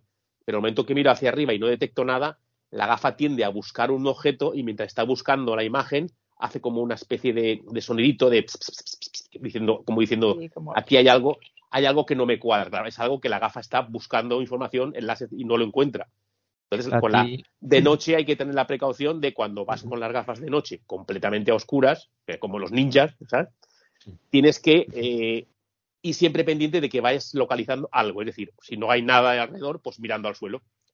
¿sabes? Una, una pregunta que esto me ha, me ha intrigado. ¿Tú, Sara, también notas esto que comenta Domingo de que a total oscuridad, si no hay nada delante, te Sí. hace ese ruidito? Eh, Mira, me acabas de... Había pensado contarlo y se me ha ido la olla ahora mismo. Casi no cuento nada. A ver, eh, hay un camino que tengo que hacer, bueno, hago bastante a me- a menudo porque es para ir a ver a mi madre, donde eh, hay una pared normal y luego hay unos setos, ¿vale? Yo tengo que girar cuando vienen, cuando aparecen estos setos, tengo que girar con los setos. Entonces, esto con el perro a veces, pues la pobre quería ir a dar un paseo y yo me lo pasaba, ¿vale? Y con las gafas, claro, como te diferencian entre un material y otro, eh, lo ubico perfectamente, o sea que. Pero esto que ha comentado de que en plena oscuridad, si no estás localizando algo, te hace ese ruidito, porque yo, yo no noto, estuve probando el Sí. otro día de noche, tú también te haces, es que a mí no, no yo no noto que haga. No, pero ojo, Estuve- de, hablo oscuridad total, ¿eh? Sí, Si hay una- oscuridad. pero una muy farola- oscuro, muy, o muy, sea, muy totalmente. oscuro. Vale, Sí. a lo mejor, claro, estoy ahí, yo, mi habitación es como una especie de, Pero es una de cosa muy bajita, cuartilla o y sea, entra luz y es tal. como-. Es, es que lo aprendes, lo notas enseguida. Es un sonido que Ya. dices, esto no es normal. ya. Es igual que si, si por la mañana al amanecer o a la vez miras al sol, ¿sabes? Notas como las fluctuaciones del sol. O sea, como. estás- Sí. y dices, bueno, esto. Ujú. Pero es, Claro. y no hay, y, y no hay nada, ¿sabes? Pero bueno, pero eso hay que tener en cuenta que son, son cámaras y actúan como los ojos. Si a ti te miras al sol, te deslumbras y no ves nada. Pues claro, tiene sus problemas. Es, un sonido como si fueran las ramas, pero muy, muy, muy lejos. Y muy, y muy. ¿Sabes? Muy continuo. Y como que, se moviesen, imagínate, ¿no? No, sabiendo lo que ocurre esto, pero yo nunca me lo he encontrado, ya lo probaré, sí. A lo mejor es que yo lo que hice, Domingo, que aquí no tengo realmente oscuridad total, hay, hay ventana, y no tengo cortinas, o sea, no tengo persianas en ellas, o sea que a lo mejor es eso. Y escucha, yo he llegado a detectar estar así plantado en el, en el campo, en un camino así, ¿eh? y oírme por delante, de derecha a izquierda. Una paloma, ¿sabes? Ah. A 3, 4 metros ha pasado delante de mí, pues, un vuelo bajo, ¿eh? y, y, mi mujer ha pasado, era una paloma, un, un pájaro, una, una golondrina o algo ha pasado. Qué chulo. Igual que si miras una piscina, pues claro, eh, tiene sus, reflejos y sus historias, ¿sabes? Y si quieres hacer un experimento, ya te lo dije, mírate delante de un espejo a dos metros. Y, te verás tu, y te verás tu silueta. Sí, exacto. Te trabajas el movimiento de contorno y te ves tu silueta. ¿sabes? es curioso, ¿sabes? Es una cosa curiosa. ¿Se puede ver uno perfectamente delante del espejo? Sí, sí, sí, sí. Te, ves tu silueta, te, refleja tu silueta, tu contorno. Si levantas una mano, no te puedes levantar la mano. Digamos que te oyes tu silueta. lo, que hay que, lo que hay que dejar claro es que si tenemos delante una puerta de esas eh, totalmente de vidrio, limpia, sin nada, eh, la gafa lo detecta como un vacío. ¿eh? Pero bueno, lo mismo le ocurre a una persona que a veces se comen los cristales. No, pero le detecta como un vacío, pero tú te has acercado a la puerta. Pero tú te reflejas. Eh, hombre, depende de la luz que tengas y tal. No, no, pero yo, por ejemplo, el, portal de mi casa, que es mucho, mucho vidrio y hay el marco de aluminio, si voy en rastreo y solo enfoco la zona del, del vidrio, me, me indica que ahí no hay nada y cambio está la puerta. Claro, si meto rastreo no, porque ya estoy detectando más campo y me detecta los marcos de aluminio de la puerta. A nunca me ha pasado eso. Entonces, una pregunta. ¿Los vidrios son transparentes? ¿La superficie del agua no? Es que los vidrios, yo hasta ahora los vidrios que me he encontrado tampoco son transparentes, ¿eh? porque llega un ah. momento en que, en que te reflejas tú y te detecta a ti. Exacto. Sí. Es como un espejo. Es decir, tú vas a cara a un espejo y dices, joder, aquí te hay un tío aquí delante. Te pones a andar de lado y me va siguiendo el tío y, eres tú, ¿sabes? Claro. Pues es muy interesante. Sí, son cosas curiosas que, que las vas viendo conforme las vas utilizando. O sea, esto no te lo pones y el mismo día, oh, no, no, esto son cosas que como vas experimentando, ¿eh? Eh, lo vas viendo. Por ejemplo, yo tengo una, yo siempre lo digo, tengo una puerta de garaje para entrar al campo, que son cuatro metros de puerta, y la parte superior toda es de barrotes. Entonces yo cuando llego a la puerta, hago un barrido en rastreo a dos metros y empieza chup, chup, chup, chup, chup. Y cuando llego a lo que es la puerta peatonal pequeña que hay en el medio, claro, el barrote de 10 centímetros. Hace chup, chup, chup, chup. Digo, aquí es donde tengo la puerta. Y voy directo ahí. No tengo que andar tocando barrote, barrote, barrote hasta encontrar lo que es la puerta que hay pequeña en el medio. Son cositas, detalles que poco a poco vas, vas viendo. ¿sabes? Bueno, incluso a mí me ocurre con los cubos de basura. Estos, yo tengo cubos de basura de estos que son Ah, ni siquiera comunitarios que están ahí para el barrio, que son inmensos. Entonces los cambian de orden y cada vez que yo tiraba la basura antes sin gafas tenía que tocar los tres cubos de basura por la consiguiente guarrería. o sea, era una cosa muy horrible. Y ahora no, ahora me acerco a los cubos de basura y un cubo, otro cubo, bien perfecto. Aquí está el agujero adentro, o sea, ¿Y toco un cubo. ¿Distingues un cubo, un container de otro por la forma o algo? ¿O cómo lo haces? la forma. Hola. Sí. los containers de cartón y de, bueno, ahí no sé cómo serán, aquí los de cartón son azules. Bueno, el color, el color sí, pero la forma tiene que ser muy distinta, ¿no? para distinguirlo. no hay colores, lamentablemente. Ya, por eso, que tiene que ser muy distintos en forma para poder identificar. No, pero es que, por ejemplo, aquí en Valencia el, con, el container de, de cartón es rectangular, enorme, con, con, una, con unas entradas así, con que se mueve, unas placas que se mueven para adentro, el de vidrio es como un huevo, ah, verde, más, alto. no, no, pero no es que sean tan distintos en forma, es que tú notas la forma de cada uno. Están por al lado uno al lado del otro, ¿sabes? O sea, quiero decir, aunque fueran iguales, podría contar que hay tres, uno, dos, tres. Sí, pero si, el del vidrio un día está el número uno y el día siguiente está el tres, no, no, no podrías. Claro, exacto, exacto. Eh, no podía identificar. Jaime, por ejemplo, tú que, eh, tú que más o menos eh, manejas los mismos que yo, que son los de Barcelona, mm, que no son la misma población de Barcelona. Pero, por ejemplo, los de orgánicos son más estrechos. Los de envases y los de vidrio tienen unas bocas arriba muy concretas, redondeadas. Y, Y como son como, comentado, son de la- como medio huevo, el- ¿no? No son- El de papel es ancho para que metas un cartón ancho. Correcto. Es decir, aunque en la forma exterior general sea la misma, siempre tiene alguna particular. Claro, Ya, yo ya. siempre miro las bocas, que sí. ¿sabes? Ujú. Las bocas Sí, me sí. ayudan mucho, ¿eh? Yo cuando voy, por ejemplo, que me toca tentearlos, e ir tocando, y de momento que toco, es una forma, parece redondo, con un, un agujero hacia un lado y otro agujero hacia el otro, porque es redondo, pero para meter también cosas un poquito más anchas. Digo, o este eso es de vidrio o es de envase, es uno de los dos, no, no me cabe de... Y entonces, claro, por ejemplo, de residuo orgánico sí, porque es mucho más estrecho, y no es tan ancho. Y en el momento que coges el asa, dices, bueno, cuando ves asas y es ancho, dices, ese es derechazo, no hay otro. Yo es que no, Aquí es estrategias. se nota que yo no tengo mucha experiencia con los containers, no, no suelo tirar la basura, pero cuando, cuando me toque hacerlo, seguro que habré progresado lo suficiente como para identificarlos, pero sí, sí, no. Yo, Si te soy sincera, yo intentaba delegar antes. yo aún tengo la suerte de poder hacerlo. No, no, de todas maneras aquí en Barcelona sí que no te los cambian de orientación. Es decir, sabes que son de izquierda a derecha, este, este, este. Puede ser que haya alguno igual. que falle, Ajá. que no haya ninguno que falle, pero siempre están orientados de la misma manera. A mí no siempre, Sí, pero es una ventaja. A ti te hacen como los trilereros, ¿no? Que te van cambiando el cubo. Adivina dónde está ahora, ¿no? Y menos mal que lo ponen de pie. Sí, sí. Madre mía. ¿Alguien tiene alguna pregunta más? Porque la experiencia ha sido muy, muy buena. Llevamos un montón de rato, pero claro, hablando de cosas así Sí. tan interesantes, se te pasa el tiempo Sí, volando. no, pero a veces cose- lo que lo comentado de los espejos es una cosa muy buena, porque pensamos en eso, en ver volúmenes, eh, si diferencia no colores, pero vamos, el espejo hasta ahora no me lo había, no me lo había preguntado, eh, esto ve a través de un espejo, a través no, ve el reflejo de un espejo y curiosamente en reflejo sí. Con una curiosidad añadida, que yo he hecho la prueba, te pones delante del espejo a un metro y no te detectas. Es decir, tú estás delante del espejo, unos 50, tienes que ponerte una distancia superior porque se ve que la imagen refleja y te devuelve la imagen. Entonces es el doble de distancia.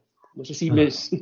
Ah, Sí, por eso, cosa- sí, sí, te entiendo. por es eso igual yo no lo, no lo he conseguido, Sí. porque cuando lo intento eh, entro en un lado pequeño y voy a un metro. Entonces, No, no, pues ponte, ponte la del espejo a un metro, cámbiatelo a dos y verás. Ya, ya. Sí. Eso es como los GPS que vas por un lado de la calle y te va diciendo los números del otro lado si son edificios altos. Y es porque estás recibiendo el reflejo de los satélites. Claro. Sí, sí, eso. Pues, ser, altos, aunque las calles son anchas, son altos y tú llevas el teléfono a ras de la pared. Entonces resulta que lo que está viendo el teléfono, los satélites que está recibiendo es reflejado en la fachada anterior. Y entonces te está diciendo números, pues, pongamos mm, pares, ¿no? 82, 84, 86 y tú sabes que vas por el lado de los impares. Hasta que no llegas al coche no se ajusta de nuevo. Sí, sí. Pues, pues esto del espejo, ya te digo, es, esto lo descubrí, se lo comenté a esta gente y pues no, no habíamos caído en eso, es curioso. O sea, te pones a un metro y se ve que, claro, tú si estás a 80 centímetros, son 80 de ida, 80 de vuelta, 1,60, no te detecta. Pero te pones a 2 ¿eh? y ya te, te ves reflejado en el espejo. ¿eh? Es curioso. De hecho, miras, miras al, al- si detrás no tienes nada a dos metros, miras Sí. al hueco del, del- donde no hay nadie y notas como el sonido recibe, o sea, aprecias algo, pero mucho menos. ¿sabes? Y sin embargo, sigues girando un poquito la cabeza y sales del espejo y ya, ya te das de, te das de bruces con la pared. O sea que Sí, sí. Es, es curioso. Y sí que es cierto que según materiales, el sonido es más, más fuerte, más Sí. espeso, más. Según. Y viene muy bien para, para referencias y todo esto.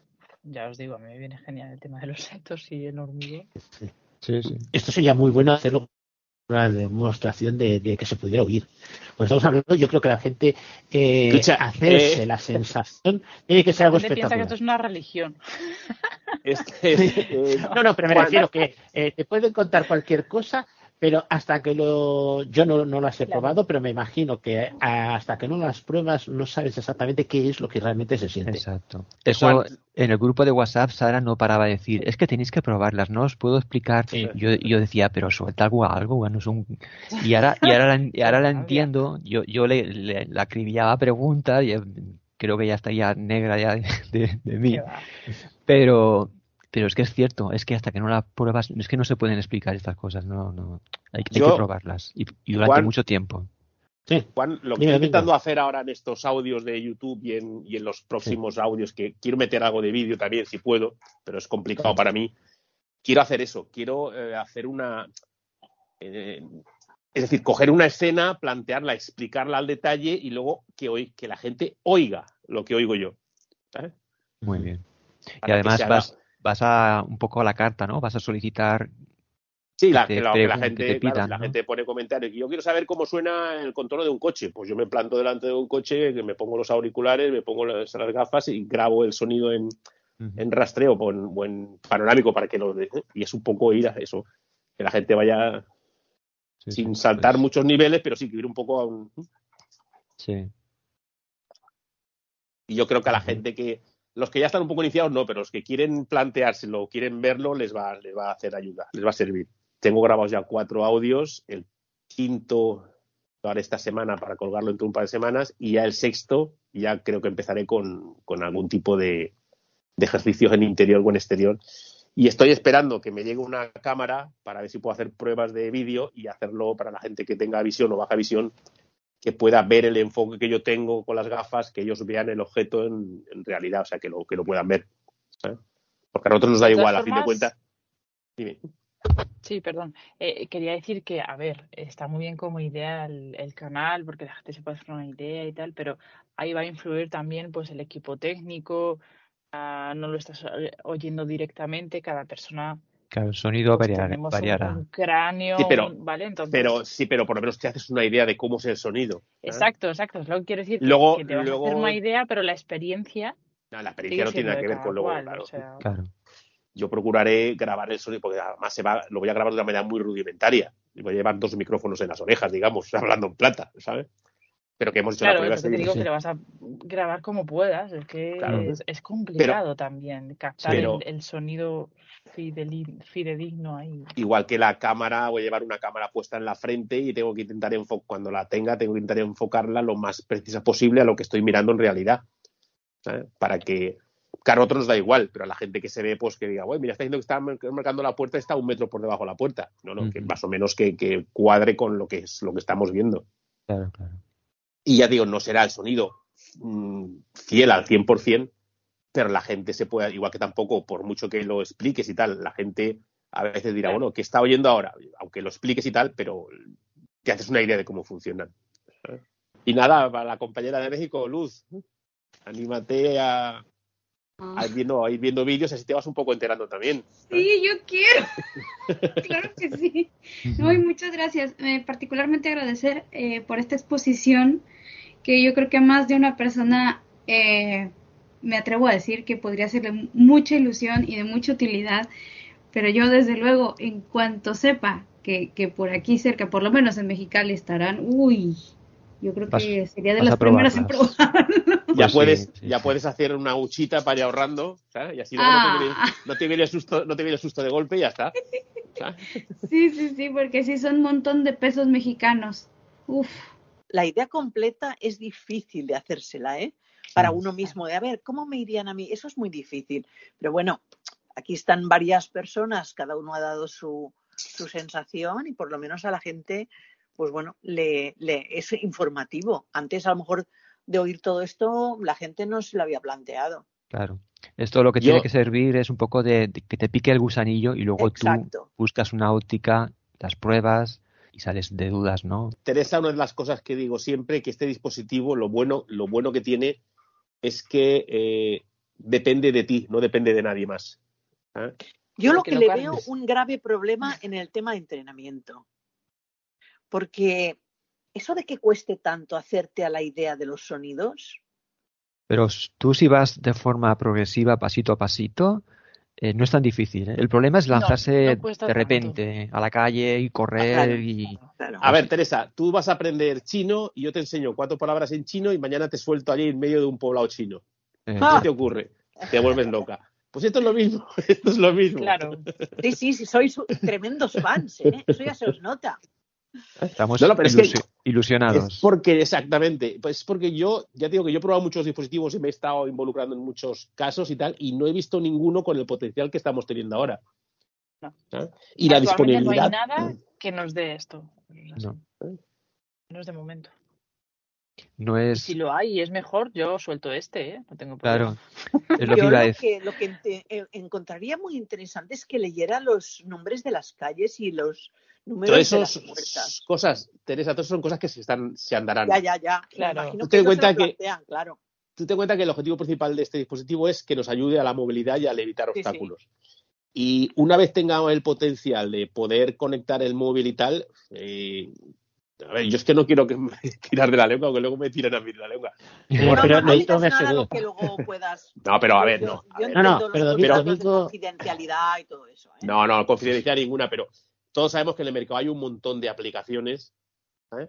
un montón de aplicaciones que se pueden utilizar para, para fomentar, eh, o sea, para ayudarnos. Eh, hablamos de, del Voice Vista, hablamos ahora de esta, de, por ejemplo, de Orion, de Envision, de navegadores GPS, en fin, todo esto, si todo esto llega a un momento de una manera o de otra, aunque tengamos de momento que llevar el móvil encima, lo vamos a poder escuchar por las gafas, ya va a ser un adelanto.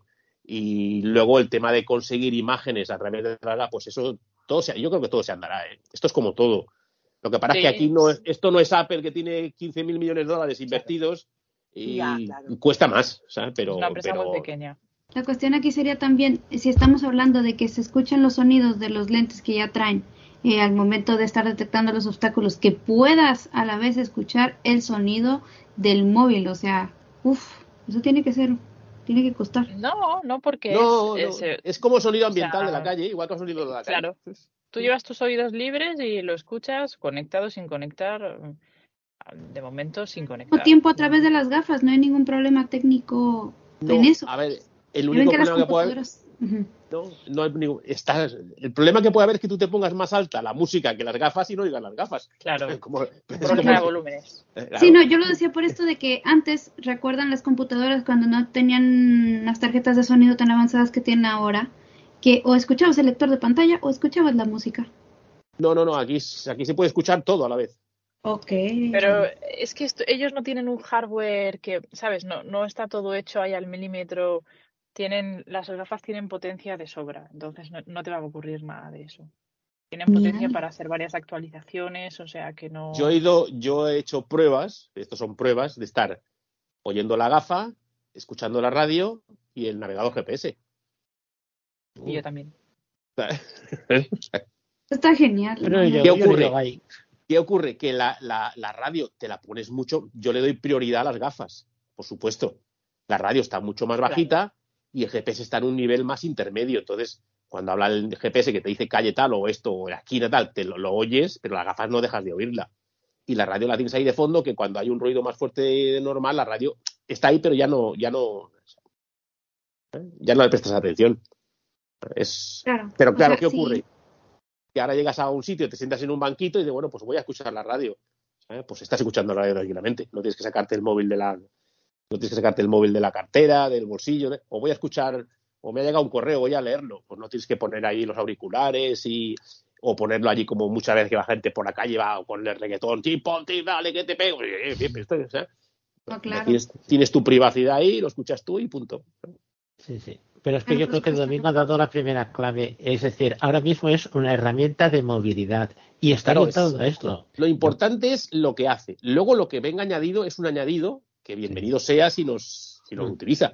Que a lo mejor luego te digo, a lo mejor me dicen, oye, vamos a ponerla, por ejemplo, vamos a poner una, aplicación que dé tal color. Digo, pues muy bien, pero a mí, a mí particularmente no me sirve para nada.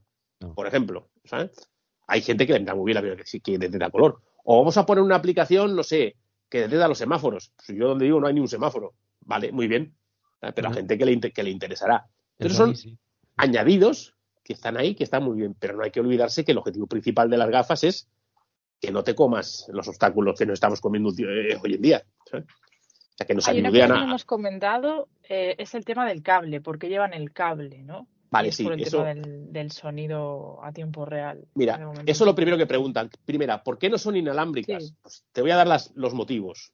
Uno, se han probado con batería, es decir, con, por, por llevar la, la gafa a una batería y conectarse a una petaca por inalámbrico. Duración de la batería, 25-30 minutos. ¿eh? Eh, peso de la gafa, se incrementa en el doble. ¿eh?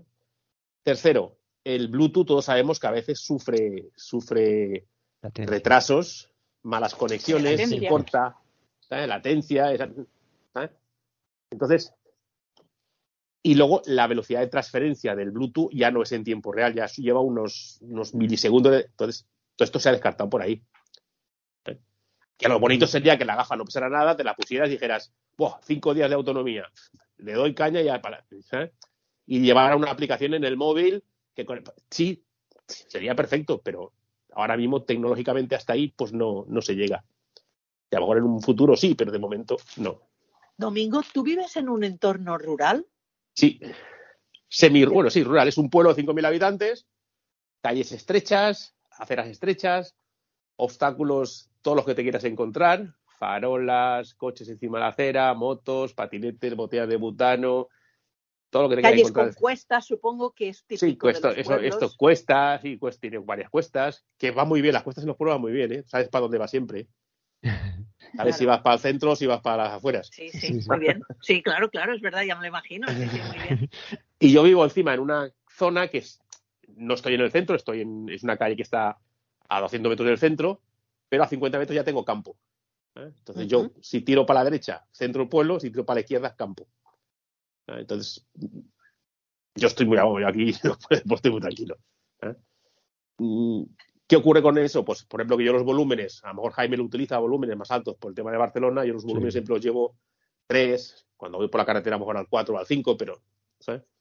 Yo, yo creo que voy a solicitar a ver si me suben el 6 porque hoy mismo ya me he aventurado a ir a la zona donde cojo el tranvía, que es en medio de la carretera de Esplugas, que son dos carriles de subida, dos de bajada, mucho tráfico, en medio en medio de lo que es el andén del, del tranvía, los el dos 6 es muy alto, ¿eh? El 6 está muy alto, ¿eh? El 6 Pues- pues giras el de golpe a una 6 pared y te puedes caer de culo, ¿eh? Eso sí, pero, pero claro, detalles más pequeños, con tanto tráfico a, a los lados y, y si pasa una moto allí, Pero eso yo creo que, Jaime, es como todo. Cuando a veces vas con el bastón por un sitio que te han complicado y pones atención y dices voy a ir un poco más atento con el bastón. Mm. sí, no, Yo, de por ejemplo, momento, me pasa con el perro. Cuando la perra llegaba a una obra que notaba que empezaba ella a titubear, yo me agachaba a la oreja y le decía, vamos, campeona, sácame de aquí. Y estaba ya como se ponía, se pone así como tiesa, que digo yo, y empezaba pa, pa, pa, pa, barrer, a barrer, a escanear y, Ajá. te metía por donde tocaba. O sea que vas un poco más.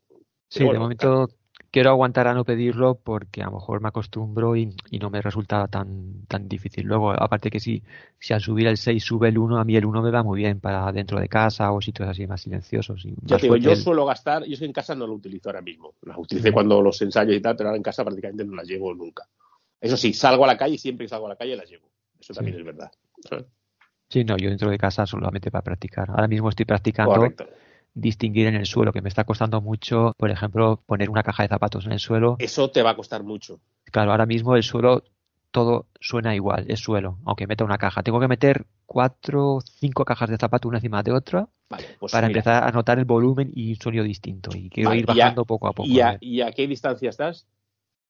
Claro, es, es el problema, que aquí en casa dos metros, no puedo meterle más. No, pues, pues tienes que procurar, un- pasillo, rastreo y métele tres metros. Y agacha metros. más la cabeza. ¿Será más fácil? Con tres metros. Ajá, Y, no, y agachando más la cabeza. sí. Vas a trabajar con la, vas a detectar más el suelo delante de ti, pero vas a detectar más el sonido estridente del fondo, del alto. Y entonces es más fácil que Ah. detectará. Lo pillo, lo pillo. A ver, pues ya lo probaré. Sí, sí. ¿eh? Lo entiendes, ¿no? Cuando, Sí. funciona- cuando sabes cómo funciona, lo entiendes, ¿sabes? Claro, lo ideal sería distinguir cosas en el suelo. lo, ideal sería distinguir cosas en el suelo y luego cuando vayas por la calle, qué sé yo, alguien que haya tirado eh, un mueble en los containers, los niños hayan estado jugando y, y una parte del mueble, una puerta o algo esté en medio de la, de la acera. Vale que lo de siempre, ¿no? Con el bastón la, la, la detectas, pero si a, a la distancia ya vas sobre aviso, pues es, Tú ten, es tú algo ten en cuenta que cuanto más distancia, menos precisión. Entonces es más difícil detectar una mesa, o sea, una, un trozo de puerta en el suelo mm, tirado ¿eh? a 5 metros que detectarlo a un metro. Pues ahí donde vas a poder, ahí donde vas a tener el problema. Hay que seguir. Tengo mucho aún que aprender. Exactamente. Pero ahora te digo, ya verás como cada día vas, vas detectando, vas oyendo clics nuevos de esos. Pues muchas gracias, Domingo. Pues muy bien, compañeros. Muchas gracias por Muchísimas gracias. Gracias a vosotros. Muchas gracias a todos.